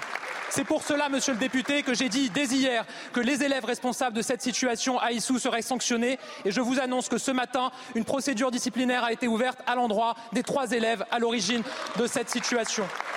Oui, monsieur le député, c'est un combat. C'est un combat qui est difficile, mais je sais, avec cette majorité, que nous gagnerons ce combat pour l'école de la République et pour notre pays est très intéressante cette affaire euh, Alexandre Devecchio parce qu'on n'est pas on n'est pas vraiment je trouve même pas du tout sur une atteinte à la laïcité. C'est au-delà. Et d'ailleurs le cadre de la loi laïcité ne correspond pas. Là, on est sur un rejet de l'image de la femme, des gamins qui se sentent offensés par une image, par une représentation culturelle. Je trouve que ça va au-delà de la loi laïcité qui ne répond pas à cette problématique. Ça n'a rien à voir avec la, la, la, la loi laïcité. D'ailleurs, la, réponse de, d'Attal est, est, habile, mais c'est, effectivement au-delà de ça. Mesurer qu'on est dans le pays des Lumières et de Voltaire, quand même. On est de, au retour. Enfin, les obscurantistes de l'époque étaient peut-être moins bigots que ceux qu'on a euh, aujourd'hui, qu'on a importés aussi, euh, euh, il faut le dire. Donc c'est les enfants de 11 ans. Hein. Derrière, c'est des parents. Oui, mais on a, on, a, hein. importé leurs parents, etc. Donc il y, a la. À 11 ans, vous n'avez pas de conviction. Il y, a, la question de, de, de, l'immigration derrière, mais c'est quand même un pays qui a montré la voie de la liberté au monde entier. Euh, et, et, regardez où on en est. Et donc là, la question, c'est est-ce qu'on va maintenir d'une part euh, la liberté qui est, qui est la nôtre et d'autre part un minimum de raison, de savoir euh, et de culture? C'est ça qui est attaqué. Euh, c'est pas, pas la laïcité, c'est tout simplement euh, la, culture, l'histoire de la France. Et donc il faut en prendre conscience. Et effectivement là où Gabriel Attal est juste, c'est qu'il voilà, il, il est clair. Il a un discours, il a un discours clair, mais quand même on est tombé très très Hein. Pierre Lelouch, c'est terrible à quel point le, le, j'ai l'impression que le disque est rayé il y a dix minutes avant la pub, on parlait d'un radicalisé ouzbek qui est une histoire qui ressemblait à s'y méprendre à celle du terroriste d'Arras. Et là, on est sur une histoire d'une enseignante qui est fustigée parce qu'elle montre une représentation qui ne plaît pas à des élèves euh, musulmans. Et évidemment, la première personne à laquelle on pense à travers cette histoire, c'est Samuel Paty. Parce que ça a commencé de la même façon. Le disque est rayé et c'est toujours la même chose. Oui, mais euh, Alexandre a dit les choses très justement. Ça n'a rien à voir avec la laïcité, ça a à voir avec les, l'histoire culturelle euh, de notre civilisation européenne, judéo-chrétienne, basée sur, euh, basée sur ça. Ce sont des, des peintures qui datent de la Renaissance, euh, qui sont magnifiques. je rappelle que quand certaines personnalités du Golfe allaient à Rome, on couvrait les statues. Ah bon? Eh bien oui. Donc on, est, on a affaire à une population qui est installée chez nous, donc sont français, mais qui considère que ces valeurs sont fondamentalement hostiles et considèrent ça comme du racisme, en effet, parce que pour eux, c'est islamophobe. Et qu'est-ce qu'on fait? On leur dit quoi? On leur dit quoi? La République, c'est comme ça et c'est pas autrement? Moi, j'ai envie de leur dire. Si le discours de Gabriel Attal est le bon? Non, mais, comme non, non, mais c'est très simple. On est dans un pays de liberté. Si vous pensez que ces tableaux, que notre histoire, la Renaissance, les grands peintres italiens, français, la musique, c'est des enfants de 11 ans Vous n'allez pas dire des enfants de 11 ans, euh, partez de la France mais, mais il faut absolument que les parents mettent leurs enfants dans des endroits protégés. Par exemple, l'Arabie Saoudite, c'est très bien. Le, Qatar, c'est impeccable. Vous risquez pas. Non, mais vous mais ne moi, je vais vous dire, pas d'être agressé. Moi, je vous dis ça, euh, vous, êtes, vous dites ça assez cyniquement. J'ai l'impression. Moi, j'aimerais que ces enfants, ils embrassent le récit national, ils embrassent la République française et qu'on les les, j'allais dire les remettre sur le droit chemin. Je ne sais pas Gabriel si c'est Attal, que je vais utiliser, mais Attal, il ça fait mal au cœur. Attal, il est très doué et très bon. C'est vrai. Sauf que le problème, c'est pas seulement les enfants, c'est les parents. Bien sûr. Donc la, la, procédure devrait être engagée. À 11 ans, les seuls responsables sont les parents. Contre les parents. Parce que des gens qui désignent l'art de la France comme un art hostile à leur propre mode de vie et leur religion doivent être conscients soit qu'ils acceptent cette société et notre histoire, soit il faut vraiment aller dans un endroit où ils se sentiront protégés. Encore une fois, le Qatar, c'est très bien. Moi, je recommande beaucoup. Ils sont proches des frères musulmans. On risque pas d'être agressé par des images de ce genre. Et puis, en plus, il fait beau.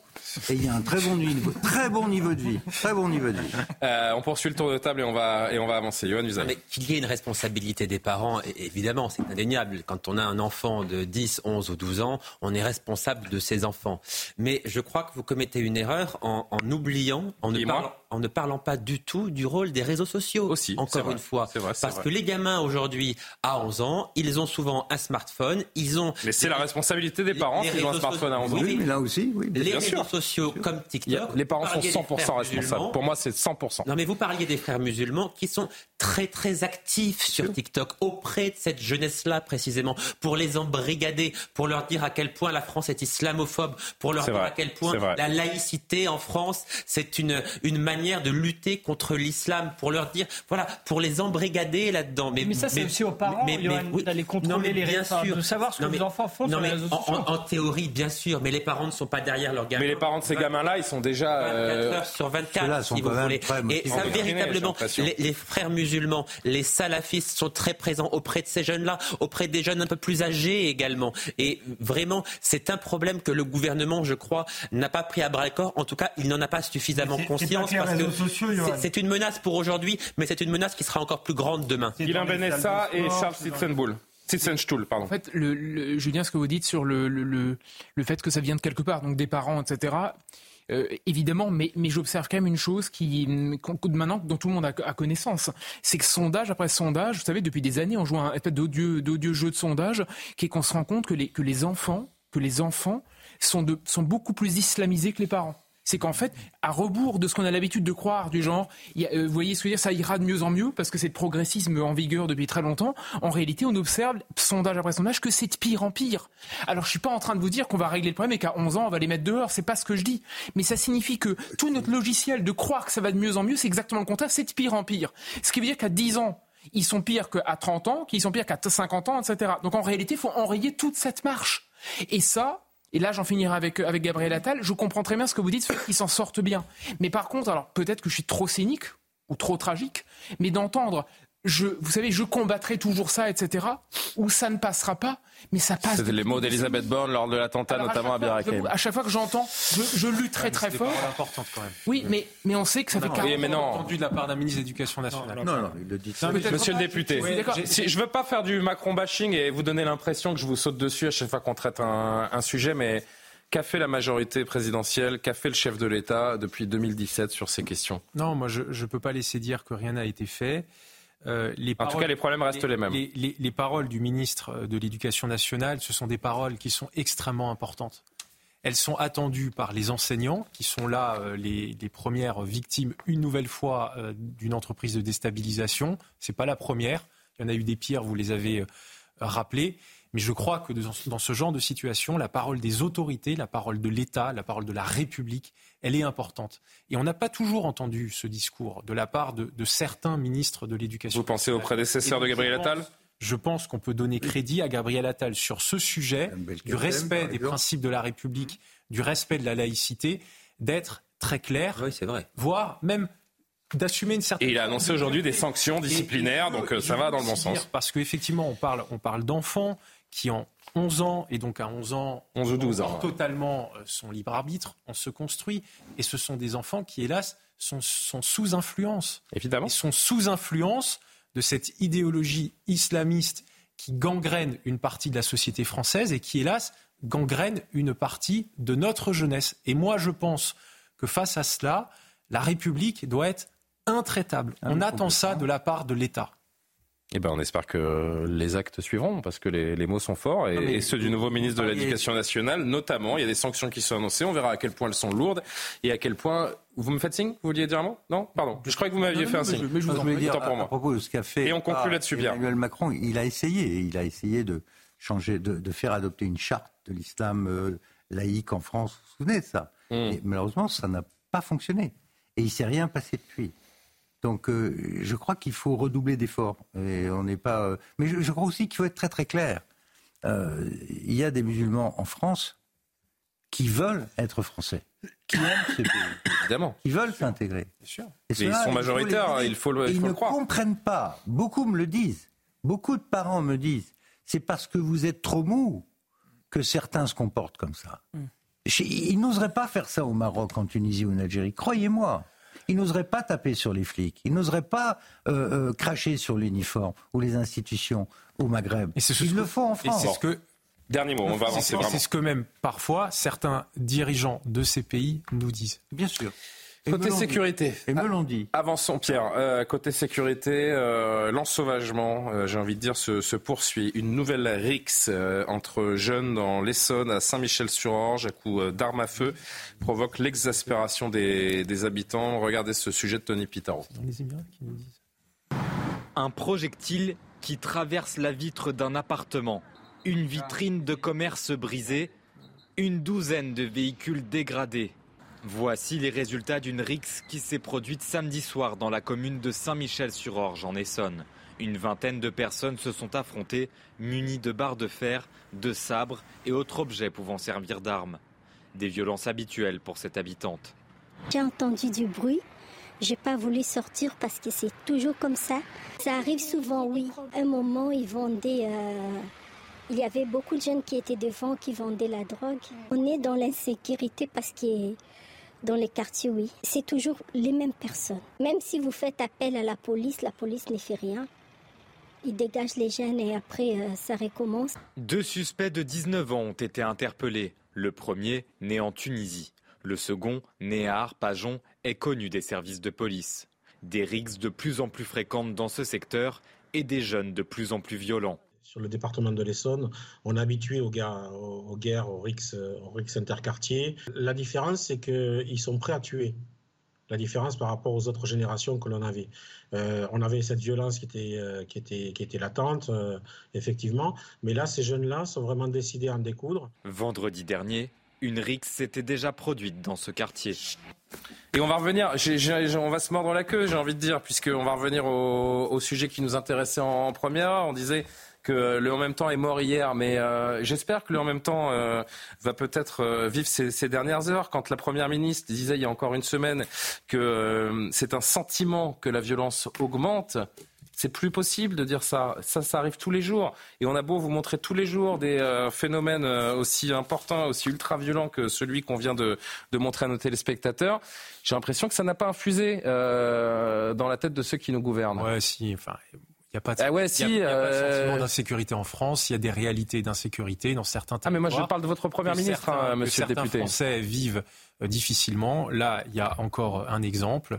Il y a eu d'autres drames euh, les dernières semaines. Et moi, je pense qu'il faut prendre ces sujets euh, très au sérieux. Et ça fait souffrir de nombreux de nos compatriotes. Alexandre? Ouais, la Triste réalité à laquelle on s'habitue. euh, c'est presque question- ça le drame en fait. la question, c'est que- que ça ne nous surprend plus des sujets comme ça. C'est vrai qu'on en montre euh, presque tous les jours. La- presque la- tous les la jours. question maintenant, c'est qu'est-ce qu'on fait? Et on n'a pas l'impression qu'il y a, il y a la, la- la- la révolution politique euh, est en marche, si j'ose dire, parce qu'en réalité, il faut tout changer. et C'est une politique globale. C'est à la fois une politique de sécurité, il faut plus de forces de l'ordre, ce qui est compliqué dans une politique comptable qui est menée aujourd'hui. Budgétaire, oui, mais, mais pas assez fortement. Mais On ça, c'est le- la plus petite partie du problème. Après, il y a la, la réforme pénale, parce qu'il faut que c'est une chaîne, en fait, euh, euh, la sécurité. Donc, il faut que la justice suive. Et en fait, et le- troisièmement, il y a la question de, de- de l'immigration, parce que c'est souvent dans des quartiers où il y a eu une immigration forte et où l'intégration a échoué. Donc, il y a ces trois questions-là. Et si on change ra- pas radicalement de logiciel sur ces trois questions-là, on n'y arrivera pas. Et désormais, les seuls interlocuteurs dans ces quartiers, et c'est bien malheureux, ce sont les policiers, ce sont les forces de l'ordre. Je voudrais qu'on entende Rudy Manin, qui était euh, du syndicat de police Alliance, donc Sud, qui était sur le plateau de, de Laurence Ferrari tout à l'heure, qui nous parle de ces, de ces phénomènes et de cette ultra-violence. Le souci, c'est que vous contrôlez des gamins dans la rue de 14, 15, 16 ans et ils ont tous un couteau sur eux. Alors, je ne vous parle pas de la totalité de la population, mais ces gamins qui sortent de cité ou ces gamins qui sont dans la délinquance ou ces gamins qui sont déscolarisés, mais aujourd'hui, quand vous les contrôlez, ils ont un couteau sur eux. Et la difficulté d'un policier, c'est que quand vous contrôlez un gamin avec un couteau, notamment quand il a 16 ans, euh, ben vous n'avez pas, vous pas de, de force face à lui parce que si vous le présentez à la justice, je vous le dis de manière très claire, il ne sera pas condamné et il va ressortir immédiatement.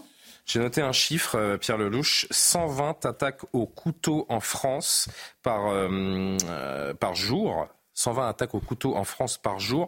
Les chiffres datent de 2017. Donc j'ose même pas imaginer les chiffres en 2023. C'est terrible hein, ce qu'il dit Rudy Mana. Et en l'occurrence, euh, les policiers connaissent le terrain. La, la question, c'est combien de temps ça va durer avant que ça se passe très mal, quoi. Ça se passe pas déjà très mal? je, je, je- non, je veux dire que les, il y a un moment où les gens vont en avoir vraiment mal. Ah C'est ça le. J'entends beaucoup de gens qui n'en peuvent plus autour de moi. Euh, je devrais peut-être pas dire ça publiquement, mais il y a beaucoup qui n'en peuvent plus. Euh, mais quotidiennement. J'ai encore eu l'exemple hier d'une dame qui me disait, moi, j'ai un, ado, hein, 16, ans, très, très, très violent, euh, qui lui a demandé de s'écarter, en lui disant, la traitant de, de sale française blanche. Ça voulait dire que, voilà, une pourriture, quoi. Il n'y a plus de règles. C'est-à-dire qu'il y a cette culture du mépris, quoi. Euh, il y a un racisme anti-blanc, malheureusement. Il y, a des, il y a des gens qui veulent... Anti-France, je dirais plus. Oui, bien sûr, il y a une détestation. Mais mm. notre drame, il est là. Et, il y a des gens qui en rajoutent. Les associations en rajoutent. La presse américaine en rajoute. Et les filles en rajoutent. Oui, oui, c'est possible. Mélenchon en rajoute. Mélenchon en rajoute le, racisme systémique, la police qui tue. Euh, je veux bien que Jean-Luc Mélenchon fasse du mal à notre société, notamment depuis le 7 octobre, mais à un moment, on ne peut pas lui imputer tous les maux de la société. Non, mais Mélenchon, non lui, il essaye d'instrumentaliser ça parce que c'est son réservoir électoral. Il, il, fait un calcul très simple, il a changé de peuple. Il est dans le peuple suivant, celui qui est en train d'arriver. Et notre problème, c'est ça, c'est que 400 000 entrées par an en France. 400 000. Le pire bilan de la Ve République est imputé à Emmanuel Macron hein, en termes d'immigration. Il y a 30 ans. Vous ne pouvez pas intégrer les gens dans des banlieues difficiles en laissant arriver 400 000 personnes, même si vous les distribuez par la loi SRU dans les petites communes de 3500 habitants, parce qu'il faut y aller dans les petites communes. Bah, c'est presque pire, puisque maintenant vous voyez que la... de problème, le même genre de problème. La violence euh, est euh, prégnante dans Donc il faut vraiment prendre le taureau par les cornes. On revient à la question migratoire qui est le problème numéro un. Les Français l'ont parfaitement compris. C'est pour ça que cette loi est en train de faire sauter le régime. Il y a la question migratoire, mais il y a aussi cette, euh, oui, cette, cette, impunité grandissante, ce, sentiment que la vie ne vaut rien, que le, récit national, j'en parlais tout à l'heure, n'a aucun sens, que ce pays est, est détestable, et, euh, et, cette hyperviolence juvénile également. Il y a 30 ans, vous avez entendu Rudy Manin, hein, il y a 30 ans, ces bagarres de bande, oui, ça arrivait, il y en avait déjà beaucoup, mais ça se réglait plutôt à coups de poing. Euh, là, ça se règle à coups de couteau. Justement, moi, je euh, disons que je, je, je, vais le dire euh, en souriant, alors qu'il est très difficile de sourire dans cette atmosphère, évidemment, mais on a encore de la chance. C'est ce qui me vient souvent à l'esprit, on a encore de la chance. C'est-à-dire Parce que je suis très étonné, est-ce que ça ne tourne pas encore plus vite très mal Parce qu'on a tellement perdu Parce que les Français sont résilients. Ah, non mais attendez, bah, des deux côtés, c'est-à-dire que le, la, la, violence explose à tel point que je me demande des fois pourquoi est-ce que finalement on a, on a presque de la chance qu'il n'y ait pas plus de tirs, vous savez, de, de coups de feu, je vais tirer n'importe comment. C'est-à-dire on, on en vient à se dire finalement ça s'est pas passé trop mal parce que ça aurait pu être bien pire. Bah, et cette espèce de façon, vous voyez, de, de franchir des paliers successifs, on a l'impression que c'est inarrêtable, c'est une espèce d'escalier de l'enfer. On voit que tout se poursuit tranquillement et on, et on regarde ça, vous voyez, vous le dites vous-même, jour après jour. Je voudrais qu'on parte pour Nantes euh, désormais, que, euh, où depuis le début de l'année, on dénombre 36 épisodes de tirs dans la ville de Nantes, dont la moitié ont lieu dans le quartier de Bellevue, dont on parle régulièrement. Après une énième fusillade ce week-end, le syndicat FO a déposé une alerte sociale auprès de la direction de la Société des transports publics. Ce syndicat estime que les conducteurs de bus, dont le terminus de ligne est situé au milieu de la place principale de ce quartier, sont en danger parce qu'ils doivent attendre parfois entre 20 et 25 minutes avant de repartir et euh, ont peur tout simplement de prendre une balle perdue dans ce quartier. Chahut nous en dit un petit peu plus. Place Mendes France, quartier Bellevue, les derniers coups de feu datent de samedi soir, 19h. Devant cette supérette, un homme de 32 ans a été blessé à la jambe. À quelques dizaines de mètres, les arrêts de bus et de tramway. Stéphane est un habitué de la ligne 23 dont le terminus est ici. 17 minutes d'attente avant de repartir à 21h13 au volant de son bus. Généralement, dans la plupart des cas, étant donné qu'on a une attente assez longue, je reste porte fermée. Et puis euh, c'est vrai que j'ai tendance à regarder à gauche à droite. On ne sait jamais, une balle perdue ou euh, un tir, ce soit peut-être pas forcément une balle, mais ça peut être un mortier ou moi, je sais que euh, j'ai été au bus, j'ai un mortier qui m'est passé au-dessus du bus. Un homme de 17 ans est mort le 7 octobre. Place Mendes France, connu pour être un lieu de deal très lucratif. Force ouvrière vient de déposer une alerte sociale pour que les bus n'observent plus le terminus au milieu de la place. En entendant puis en voyant des, personnes avec des armes de poing en train de tirer sur d'autres, bien sûr que tout le monde se sent démuni. On a peur qu'un des conducteurs ou conductrices se, trouve, euh, se retrouve avec une balle perdue. C'est la police nationale qui manque de toute façon. Ça, c'est indéniable. FO souhaite que l'arrêt soit maintenu pour ne pas pénaliser les usagers du quartier. Un préavis de grève est en préparation pour les fêtes. Amaury, vous vouliez apporter quelques précisions des transports publics qui ne veulent plus entrer dans certains quartiers Non, mais si vous voulez, ce quartier Bellevue, c'est un peu le Far West. Moi, je ne sais pas si vous vous rappelez, euh, fin septembre, j'avais fait une chronique sur ce plateau. Oui, mais on en parle régulièrement. Et cette ville de Nantes, d'ailleurs, d'une manière générale, qui est méconnaissable. Deux jeunes à scooter en situation régulière algériens qui s'étaient fait euh, course-poursuite avec la BAC qui finalement avaient été interpellés. La BAC leur avait dit, enfin les policiers leur avaient dit, mais finalement pourquoi vous n'êtes pas arrêtés? Bah, On savait que la moto était volée, moi j'ai pas le permis, bon d'accord. Ensuite ils disaient, mais pourquoi euh, vous rouliez comme ça, n'importe comment, parce qu'ils avaient fait des minutes et tout. Ils disaient, mais ils expliquaient aux policiers finalement que tout le monde roulait sans casque dans ce quartier et que eux-mêmes trouvaient que c'était un quartier pas fréquentable. Enfin, c'est vous dire. Je veux dire, c'est n'importe quoi. Je pense que Nantes, il y a une dérive et c'est assez triste parce que c'est vraiment l'incarnation de ces villes euh, qui avaient, où il faisait bon vivre, comme on dit. Mmh. Les gens étaient assez heureux, euh, en même temps dans une Mais Il n'y a grande plus de ville. Père Noël aujourd'hui à Nantes, donc tout va bien. Exactement. Hein Il y a plus de sapin. On va demander à Johanna Oran, euh, Roland de faire le. La maire de Nantes. Elle est- elle est cohérente. Non mais franchement, restons deux minutes sur ce sujet. Hein On a quand même des chauffeurs de bus qui ont peur de s'arrêter un terminus parce qu'ils ont- ils craignent de prendre des balles perdues. Et encore une fois, toujours pareil, ce sont les populations, les riverains qui sont pénalisés parce qu'in fine, qu'est-ce que vous allez avoir? Bah, Vous aurez plus de terminus, vous aurez plus d'arrêt de bus. Déjà que a priori, il n'y a plus beaucoup de, de services, euh, comment on appelle ça, de services publics euh, au sein de ces, ces quartiers. Alors si vous avez même plus de transport public qui passe, ce sont des gens qui vont se retrouver totalement désœuvrés dans un dénuement euh, total. Ils ont vraiment l'impression d'être abandonnés. Ah mais, mais ouais, justement, Monsieur le Ministre a raison. Mmh. En réalité, Julien, faut pas passer ça sous silence. Le fait qu'on. Ah ben, regardez, on en mais- parle. Non, mais le fait qu'il y a un lien. Je veux dire en termes de, de, de- de concordance des temps, un lien entre d'un côté la mère Noël et de l'autre côté le fait qu'on ferme les yeux est parfaitement logique. C'est parce que précisément on a comme objectif de wokiser la ville Bah qu'on ne va pas du tout s'occuper de faire le reste. C'est pas du tout. je veux dire, le- la concordance est là et en réalité qu'est-ce qu'on veut? On veut. Non, mais là, l'État doit s'en mêler. euh. Oui, mais, non, mais attendez, Julien, vous avez raison, mais, mais la question n'est pas là. C'est que quelque part, ces mairies préféreront toujours s'occuper des centres-villes pour les rendre agréables aux quelques, à- aux quelques individus qui vivront encore et y feront en réalité du Airbnb. Parce que c'est comme ça que ça fonctionne. Mmh. Pour reléguer le reste en dehors de la ville et laisser ça, vous savez, aux pauvres gens qui trinquent. C'est aussi simple que ça. Mais par contre, est-ce que c'est tragique et épouvantable? Oui, évidemment. Il faut vite trouver une solution, Non, monsieur mais le député. On isole des quartiers, on isole des populations euh, entières. Alors, je sais pas votre circonscription, hein, je Non, vous vise non, pas non. directement, bien sûr, mais C'est un peu à l'opposé même. mais ouais, ouais, mais je, je, franchement, je suis sûr que si on va dans le Bas-Rhin, on trouvera une commune euh, ou un quartier. euh, alors, je me permets juste de finir avec le député. et Je reviens vers vous, Pierre. Quand, quand je vois, quand je vois les images, moi, ça me, ça me fait penser un petit peu à, à ce qui s'était passé dans certains quartiers de Strasbourg il y a quelques années. D'ailleurs, il y avait eu beaucoup d'investissements publics venant de l'État et aussi de la mairie, des différentes municipalités d'ailleurs, gauche et droite, euh, où on avait fait venir le tramway, on avait fait venir des transports en commun. Tout ça euh, a coûté euh, énormément d'argent. C'était très bien.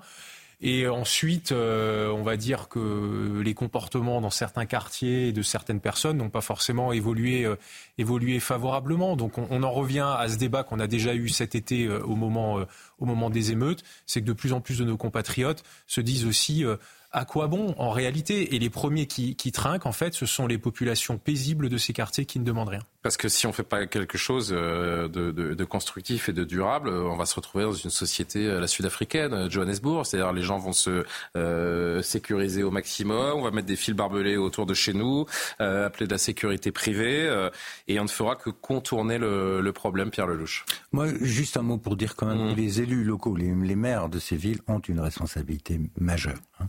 Mais la maire, de, la maire de la ville, regarde. si vous l'interrogez, elle va se défausser Ah sur l'État. attends, Non, mais elle, Elle va se défausser sur l'État en disant nous n'avons pas les moyens, nous n'avons pas de police Madame Roland, nationale. euh, le et maire voilà comment ça Grenoble- va se passer, vous Grenoble, le savez. Grenoble a vu la situation, euh, elle est catastrophique. Mhm.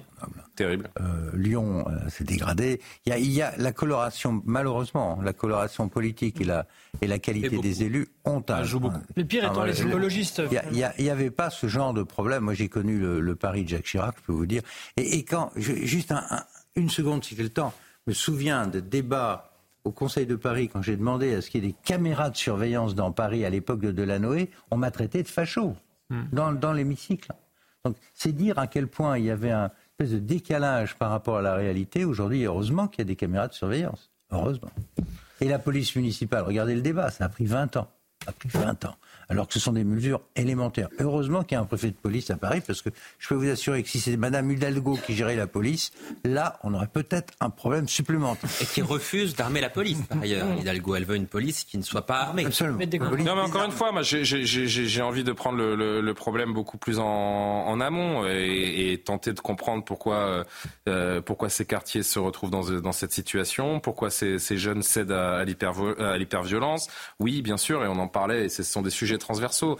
Euh, on le disait tout à l'heure, il y a des parents qui savent pas éduquer leurs enfants, mais je me dis aussi quand vous vivez dans une barre d'immeuble ou euh, dans les cages d'escalier, vous avez des, des, dealers qui vous empêchent de passer et qui vendent de la drogue.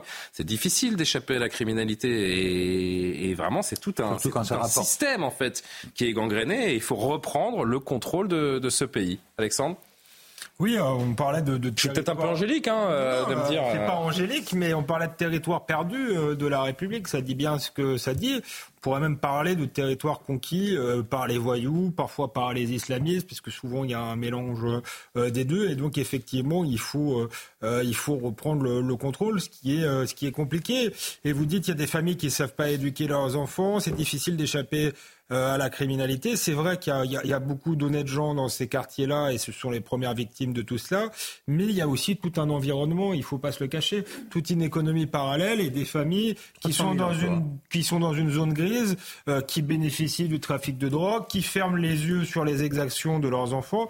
Et là aussi, il faut agir et peut-être avec euh, des solutions un peu plus radicales, notamment en termes de logements sociaux. À qui est-ce qu'on donne un logement social? Est-ce que quand vous avez des enfants délinquants, est-ce que vous conservez ce le logement social là Est-ce que quand on est délinquant, c'est toute une famille Est-ce qu'il ne faut pas euh, les, les, virer tout simplement de, de, de ces bars-là, qu'ils n'y reviennent jamais ouais. C'est le, le, seul moyen de reprendre le contrôle, euh, je dirais, de manière pacifique. Parce plus l'État sera faible, plus ils seront Après, forts. ça se fera avec, euh, avec la violence. Bon, certains euh, parle de, de, de, de, faire venir l'armée. Je ne sais pas si c'est la situation, mais la si on ne fait pas des, des solutions radicales, c'est pas la mission de l'armée. Si, c'est pas, pas, leur mission pour le pour le moment, mais c'est l'étape supérieure bon. si on veut pas prendre des solutions radicales. 23h30, on va marquer une, une rapide pause actu avec euh, Maureen Vidal, et puis on va revenir avec toute autre chose, le baromètre annuel IFOP pour Paris Match des personnalités politiques.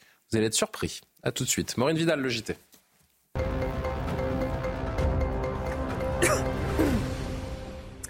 Un mineur mis en examen et écroué pour homicide volontaire et tentative d'homicide volontaire après avoir reconnu le meurtre de Brian à Valenton dans le Val-de-Marne. Vendredi soir, l'adolescent de 17 ans se rendait à un rendez-vous pour vendre un bas de survêtement. La transaction a mal tourné et le jeune Brian est décédé d'un coup de couteau. L'armée israélienne annonce avoir récupéré les corps de deux otages dans la bande de Gaza lors d'une opération spéciale. Il s'agit d'une jeune femme de 28 ans, Eden Zakaria, kidnappée le 7 octobre lors du festival de musique dans le désert de Negev, et du soldat Ziv Dado, âgé de 36 ans et père d'une petite fille de 5 mois. Les deux corps ont été ramenés en Israël et les familles ont été prévenues un député polonais d'extrême droite a éteint à l'aide d'un extincteur une menorah, symbole du judaïsme au Parlement. Un acte aussitôt condamné par la majorité des groupes parlementaires et par le Premier ministre Donald Tusk. C'est une honte, a-t-il déclaré. La menorah avait été allumée à l'occasion des célébrations de la fête juive de Hanouka en présence de personnalités juives. Merci beaucoup Maureen. Je voudrais qu'on reste sur cette image euh, un instant. On n'avait pas prévu d'en parler ensemble, mais je trouve qu'elle est complètement folle. Donc image aujourd'hui, Maureen vient de nous raconter cette histoire. Cette députée de, de l'extrême droite polonaise, alors que le chandelier, semble-t-il, hein, est allumé chaque année au sein du Parlement euh, oui. polonais. Vous dites? Je vous dis, on est en plein dedans avec la fête de Hanouka. Bien sûr, on est en, on est en plein Hanouka. Et ce député, si on peut rejouer l'image une, une nouvelle fois, qui décide donc de venir l'éteindre avec un extincteur, il a été expulsé hein, par le, le, président du Parlement. Elle, cette image, je la trouve complètement folle. Qu'est-ce qu'elle dit de notre époque et de, et de, la, et de ce pays? Et... alors oui, Johan. Elle n'est pas folle cette image? Elle n'est pas folle cette Mais image? Elle n'est pas folle parce qu'elle correspond à une réalité. C'est l'antisémitisme qui est partout.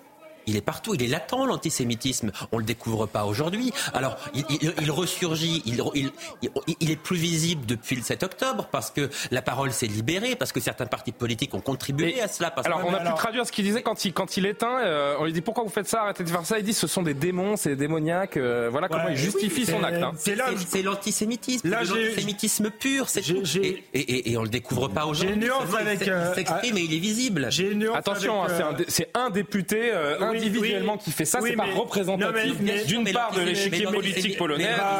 il est partout. Pe- Peut-être que c'est représentatif justement d'une part de l'échiquier politique polonais, parce que c'est justement un député Oui. d'extrême droite. Mais Oui, ça oui, nous oui. rappelle ce qu'est l'extrême droite en Pologne, la vraie.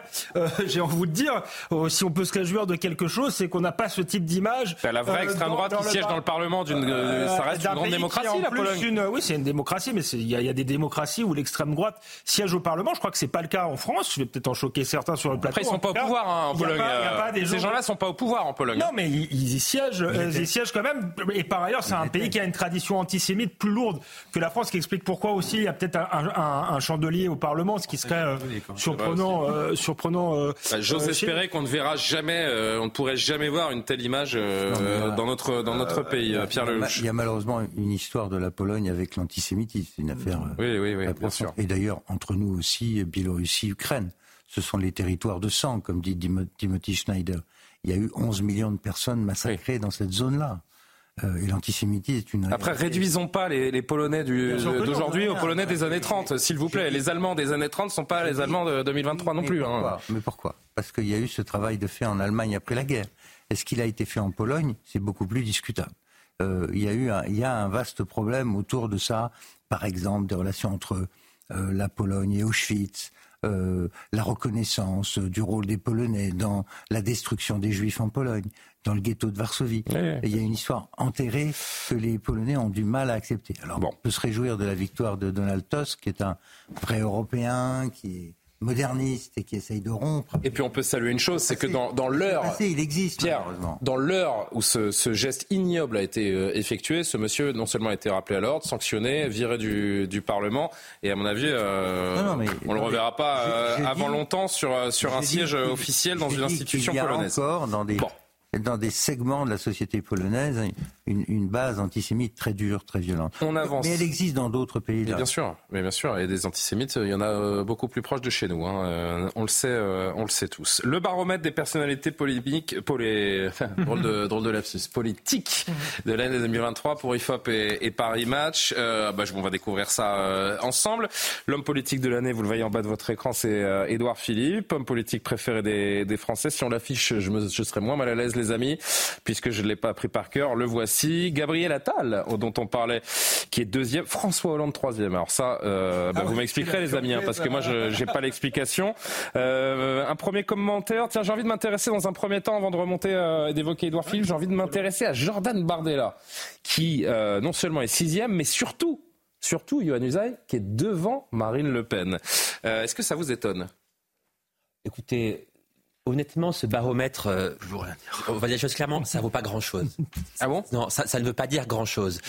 D'abord, Ah, moi, je vais vous poser une question euh, alors différente. Si euh, début 2027, ce baromètre qui n'a pas de sens euh, pour vous indique une nouvelle fois que Jordan Bardella est devant Marine Le Pen, vous pensez pas qu'au Rassemblement national, on va commencer à se poser une petite question sur le candidat? absolument pas. Zéro qui est le mieux placé pour y aller? Absolument pas. Parce Vous ça croyez ne- pas que Jordan Bardella se dira Pas je suis peut-être mieux placé que mais Marine alors, pour aller aucune chance. C'est absolument impossible parce que une enquête de popularité ne fait pas une élection et ça n'est pas une intention de vote. Et je vais même vous dire, c'est très mauvais signe pour Édouard Philippe parce que toutes les je personnalités politiques Bardella. qui ont, qui ont été les personnalités préférées politiques des Français et qui ont tenté d'accéder à l'Élysée n'y sont jamais parvenus et ont souvent pris d'énormes vestes. Donc vous voyez que ça ne veut absolument rien dire. Tout le monde est d'accord avec Yohann Ouais, tout à fait. Ah oui, oui. Euh, Ah et, et sur le RN, Donc, même euh, je vais dire, euh, politique fiction totale. Euh, début 2027, Jordan Bardella est première personnalité politique. Marine Le Pen, je sais pas, on va dire. Non, dixième. non, je crois que Bon, Jordan Bardella, est. Jordan Marine Le Pen qui y est- va. Ah oui, c'est certain. Oui, je Alors, pense que Jordan Bardella est trop intelligent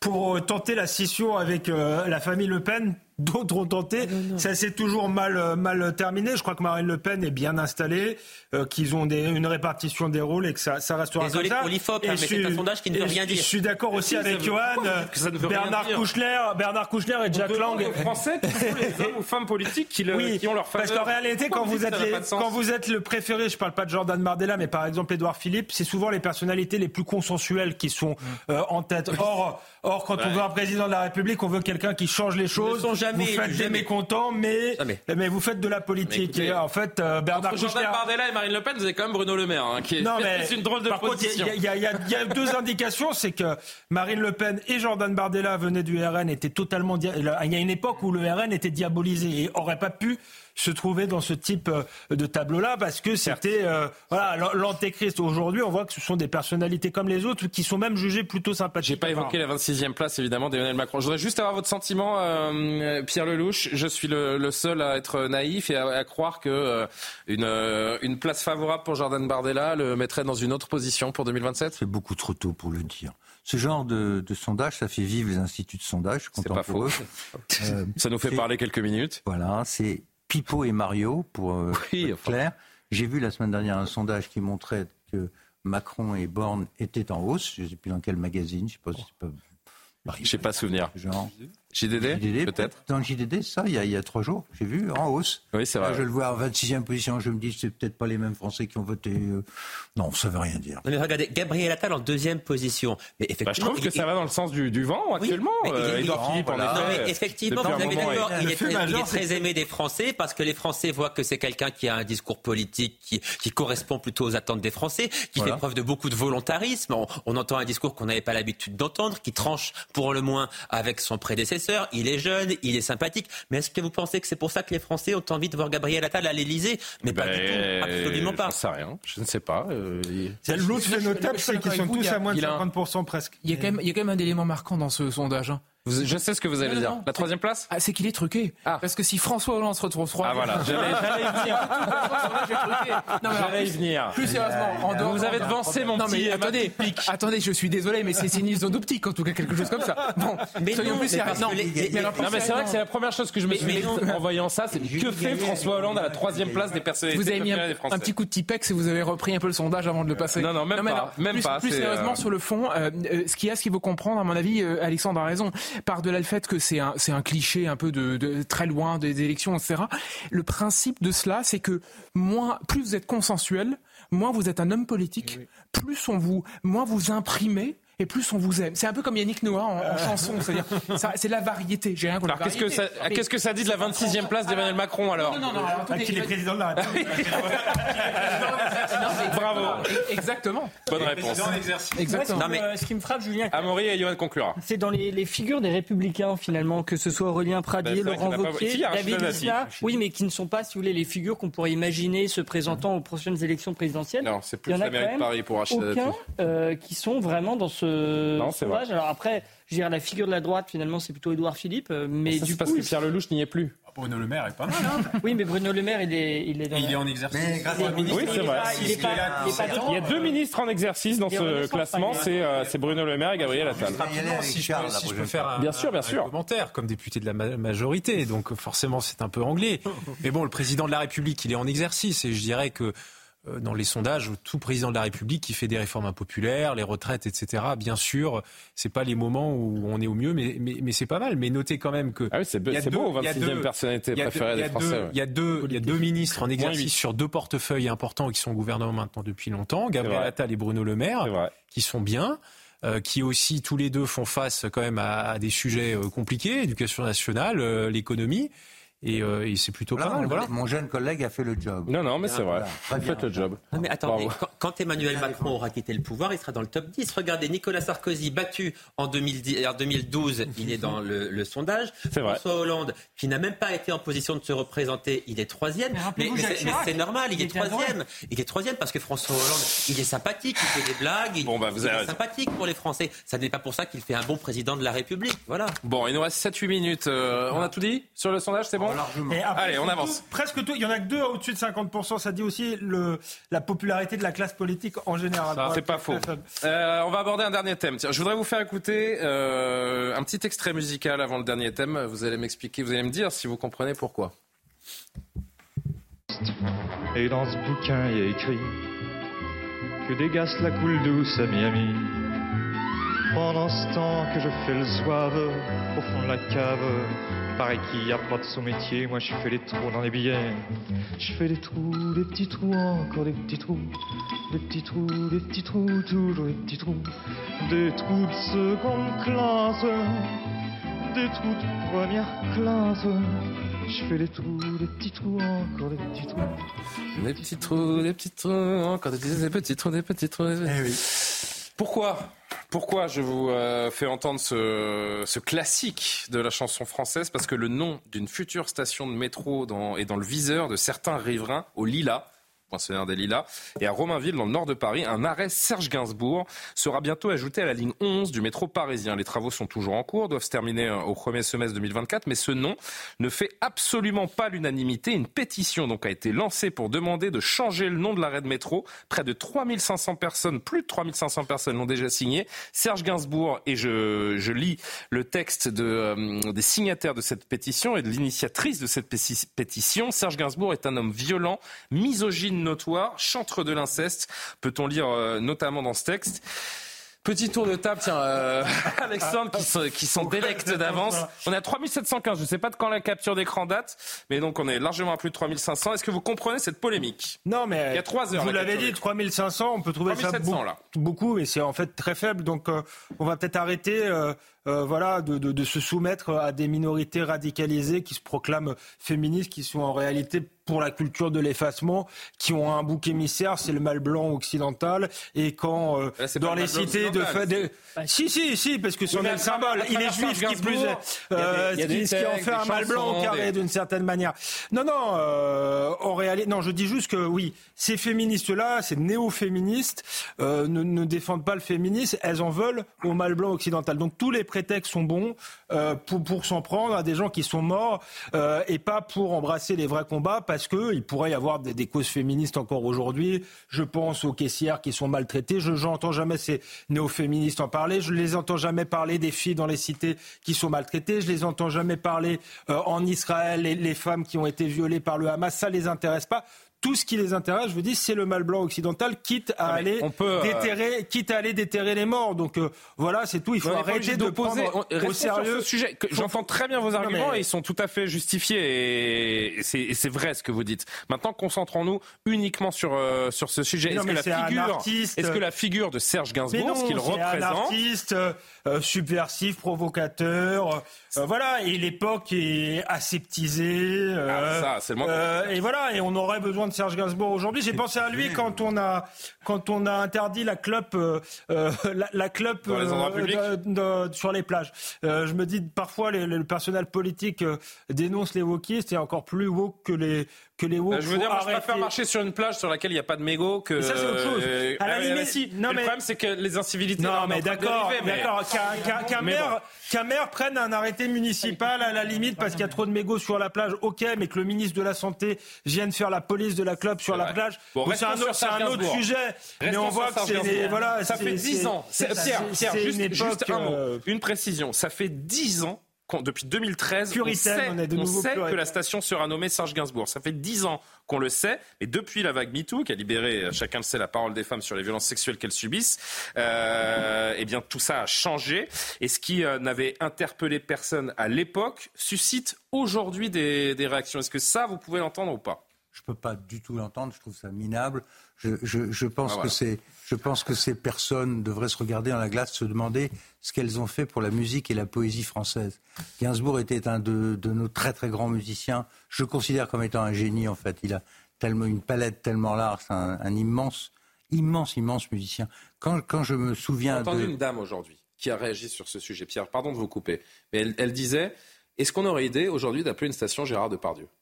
Qui est un monument du cinéma français. Oui. Mais dans 20 ans, Alors, on fera la- et, peut-être, la- hein. et- et l'autre réflexion que je me suis faite, l'autre réflexion que je me suis faite, Pierre Lelouch, c'est que, que je sache, Serge Gainsbourg, de son vivant, n'a jamais été accusé de quoi que ce soit. Oui, mais bien et sûr. c'est la grande différence. Bien non, mais c'est ce que j'ai Non, entendu mais- cette réflexion non, non, mais- qui non, m'a mais- fait réfléchir. et d'un autre côté, je me suis dit, mais il n'a Non jamais mais, été accusé. non, mais en plus, on, on, on l'accuse de quoi euh, euh, On l'accuse de quoi D'avoir été un peu graveleux, de, de Bah, pas qu'un peu, là, euh, non mais d'accord, mais Là, mais vous parlez de qui, là Vous parlez de qui, non, non, Non, je de parle de Gainsbourg. Ah, de Gainsbourg, de Gainsbourg. Vous voulez que je vous rappelle, euh, par exemple, euh, à ces féministes, ce que chantait euh, Juliette Gréco quand elle chantait Déshabillez-moi? Voulez-vous que je vous parle de Brassens quand il parlait de Fernande, quand je pense à Fernande? C'est vrai. Euh, Voulez-vous que je Mais, vous, ra- euh, la vous suite rappelle- ne nous vous rappelle le- intéresse le, pas. Et quelques autres, et quand, et quand Margot dégrafait son corsage, je veux dire, ça fait partie Elle de donnait notre la gougoute histoire, à son de chat. culture, de, de- de- d'une chanson française qui était extraordinairement vivante avec des gens. Mais si vous voulez appeler euh, une, prochainement une rue de- ou une station Georges Brassens, vous allez avoir des gens qui vont vous dire mais ce, ce monsieur était. euh, C'était un nanar de gauche. Voilà. euh, Non, mais en plus, Non, mais il alors avec Et il alors donnait des billets de banque aussi. Il avait repris l'hymne national. Enfin, je veux dire, il a bah, il a été très. Il y a, il y a eu des problèmes de comportement avec, Non, mais- si je me souviens bien, avec Whitney Houston, avec euh, Catherine Ringer, on s'en souvient tous. Il était insolent envers tout le monde, donc tout le monde pourrait dire ah La police de la pensée m'horripile. Je ne supporte pas J'entends. Genre de, de Il n'a été. Moi, ce qui- ce qu'il faut retenir, ce qu'il faut retenir autour de cette polémique, c'est qu'il n'a jamais été accusé Jamais. de quoi que ce soit. Euh, Johan, vous voulez réagir comme chanteur, pas comme. euh, Eh oui, non, mais c'est dingue, c'est dingue. dire. Ce qui est quand même interpellant et, et- et troublant et, et- et navrant, c'est que ces féministes sont complètement à côté de la plaque. Quoi. Elles ne sont jamais dans le bon combat. Elles ne sont jamais du bon côté des choses. Elles ne servent jamais la cause féministe. Mais Alexandre le disait, il y a plein de causes féministes à défendre aujourd'hui. Il y a plein de femmes dans le monde, même en France, qui sont en danger. Mais attention, là, ce sont des riverains libres. aussi qui se plaignent, qui ne Non, veulent mais- pas de cette Oh, station qu'est-ce métro. qu'on en Non, mais si fait vous voulez, C'est pas des, c'est à Paris que ça se passe, au Lila précisément. Mais C'est pas, c'est pas à Besançon qu'on s'indigne. C'est au Lila, des gens qui n'en veulent pas. mais on peut pas toujours remettre en cause.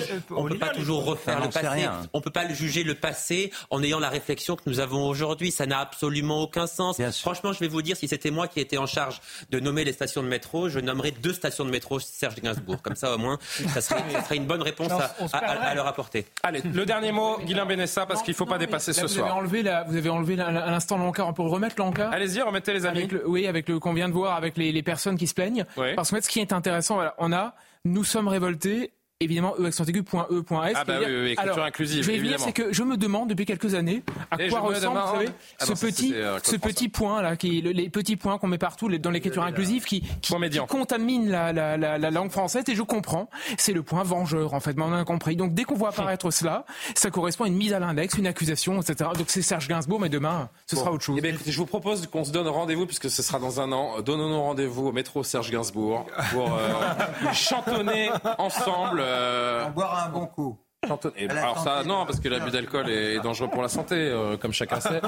Euh, Est-ce qu'on a un peu de musique pour finir Ça nous ferait plaisir, ça nous ferait du bien dans cette actualité euh, morose, le poinçonneur des, des lilas. C'est un de ses premiers succès, hein, le poinçonneur des lilas. Il, est- il a écrit tout jeune. On l'a pas Et dans ce Ah, voilà. bouquin, il y a écrit Bon, je vais remercier euh, Martin Mazur. Gwendal, quel est son nom à Gwendal euh, Gwendal qui, qui vient d'arriver euh, à l'édition, qui est, qui est très très bon. Oula, c'est très compliqué à dire. C'est presque aussi compliqué que le, le député Sylvain Stuhl. Alors, redites-moi. Dobresse Chal. Bravo à Erwan. Euh, ah, bah, du coup, j'oublie son prénom. Gwendal, Martin Mazur, Céline Génaud notamment. Julien qui était avec nous également, Duroux, Julien Duroux. Vous êtes tous formidables. Merci de nous aider euh, chaque soir. Merci à Simon Guillain qui va prendre la suite pour l'édition de la nuit. À demain. Soir Info revient. Bonne nuit. Que dégasse la coule